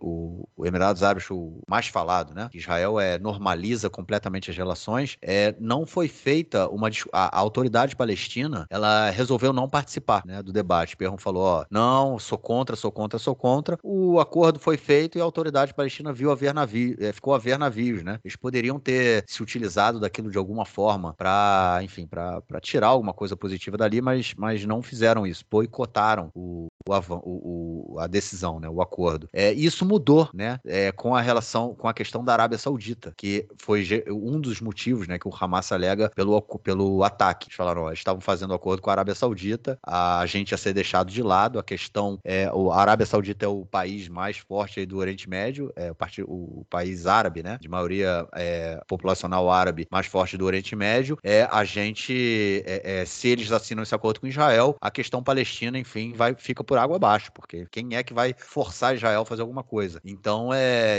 esse é um dos motivos que o Hamas alega por, é, por ter feito o ataque terrorista de, de 7 de outubro outubro. Só que nesse momento, nesses acordos com a autoridade, com a Arábia Saudita, a autoridade palestina já estava participando, né? Obviamente não impuseram a criação de um Estado palestino, mas eles estavam ali em negociação, tentando tirar alguma coisa do acordo. Eles entenderam, bom, o acordo vai sair. É melhor eu tentar tirar alguma coisa do que ficar chupando o dedo depois. É, e é mais ou menos isso que está acontecendo com Israel agora. Né? A gente vê é, o Biden se movimentando com os partidos, é, com os, os, países árabes aqui do Oriente Médio, inclusive com representantes da autoridade palestina para a construção de um Estado palestino. A gente vê o mundo inteiro, obviamente, clamando pela construção de um Estado palestino. Né? Essa é uma coisa aí que está é, ficando cada vez mais forte. E esse julgamento aí sobre a ilegalidade da ocupação. Né? Se esse julgamento, se, se a, a, o Tribunal Penal Internacional decide né, que a ocupação realmente ela é ilegal é, e determina o fim da ocupação, Israel não vai ter como simplesmente é, é, desobedecer né, as ordens aí do a decisão do tribunal e que isso, caso Israel desobedeça, isso pode trazer sanções aos países e outros países ficam proibidos de negociar, de, enfim, de negociar armamentos com Israel. É, tem várias questões aí envolvidas. Então Israel tem que muito bem, é, tem que saber realmente o que fazer, senão a coisa vai ficar muito feia pro lado de cá. O pior, mais feia, né? Então é isso. João, vamos então à nossa próxima e última notícia do bloco para tratarmos aí de mais uma ameaça feita a Israel caso Israel decida atacar a cidade de Irafia, cidade onde se concentram hoje mais de um milhão de palestinos, grande, mais de um milhão de refugiados palestinos, viram aí norte, no centro da faixa de Gaza, se encontram lá no sul, fronteira com o Egito. Israel ameaça atacar. Se caso isso aconteça, a, a, a possibilidade, né, que sejam, que não sei nem como definir, eu não sei nem como, como é, é, dizer, né, que, o que seria caso Israel, o que será caso Israel resolva, resolva atacar Rafia, é, mas é, o Reino Unido e os Estados Unidos estão ameaçando aí não ceder mais armas, não vender mais armas para Israel caso isso venha acontecer. E aí é uma pressão bem grande, hein? É, enfim, é uma ameaça que não foi feita de maneira pública ainda, mas foi apurada por é, alguns, alguns jornais. E, enfim, é uma maneira de pressionar Israel. Talvez seja a única maneira, né? É o seguinte, ó, vocês atacarem ali, a gente vai parar de vender arma para vocês e já vai fazer o quê? Né? É, basicamente é isso, não tem mais muito o que comentar. A gente comentou sobre isso no primeiro bloco e essa é a situação. É, existem várias razões para Israel não avançar para Arafir. E vai ser um erro muito grave se Israel avançar para Arafir, principalmente da maneira como, como as coisas estão agora, né? Sem um plano para a população civil. É, eu acredito que isso não vai acontecer. Pode ser que aconteçam algumas ações pontuais ali, mas acredito que não vai acontecer uma, uma operação intensa como está acontecendo agora, por exemplo, em Han Yunis. Espero ter razão. É, esse é o meu sentimento também, porque eu acho que está claro também para o governo israelense que, enfim, é, é, é, é, inconcebível, né? Fazer um ataque no, na situação que está, é, um milhão, mais de um milhão de pessoas concentradas ali naquela região. Qualquer ataque ele, ele tende a deixar um número muito grande. Bom, é isso, João. É 2 horas e 45 de gravação. O podcast vai ficar um pouquinho menor do que isso. Uma da manhã, João. Então, bom, eu vou te perguntar para saber se a gente termina. Algo mais a declarar ou a gente fica por aqui? Só queria comentar que o Maccabi Haifa empatou com o Gent da, da Bélgica e passou de fase para as, é, para as oitavas de final da Liga Conferência, para a qual já está classificado também o Maccabi Tel Aviv. Então a gente vai ter dois times israelenses nas oitavas de final da Liga Conferência. Só isso. É isso. Então ficamos por aqui, João. Uma da manhã, ficamos por aqui e, enfim, não vou editar hoje não. Amanhã eu começo a trabalhar. Forte abraço, cara. Até mais. Abraço, até a próxima.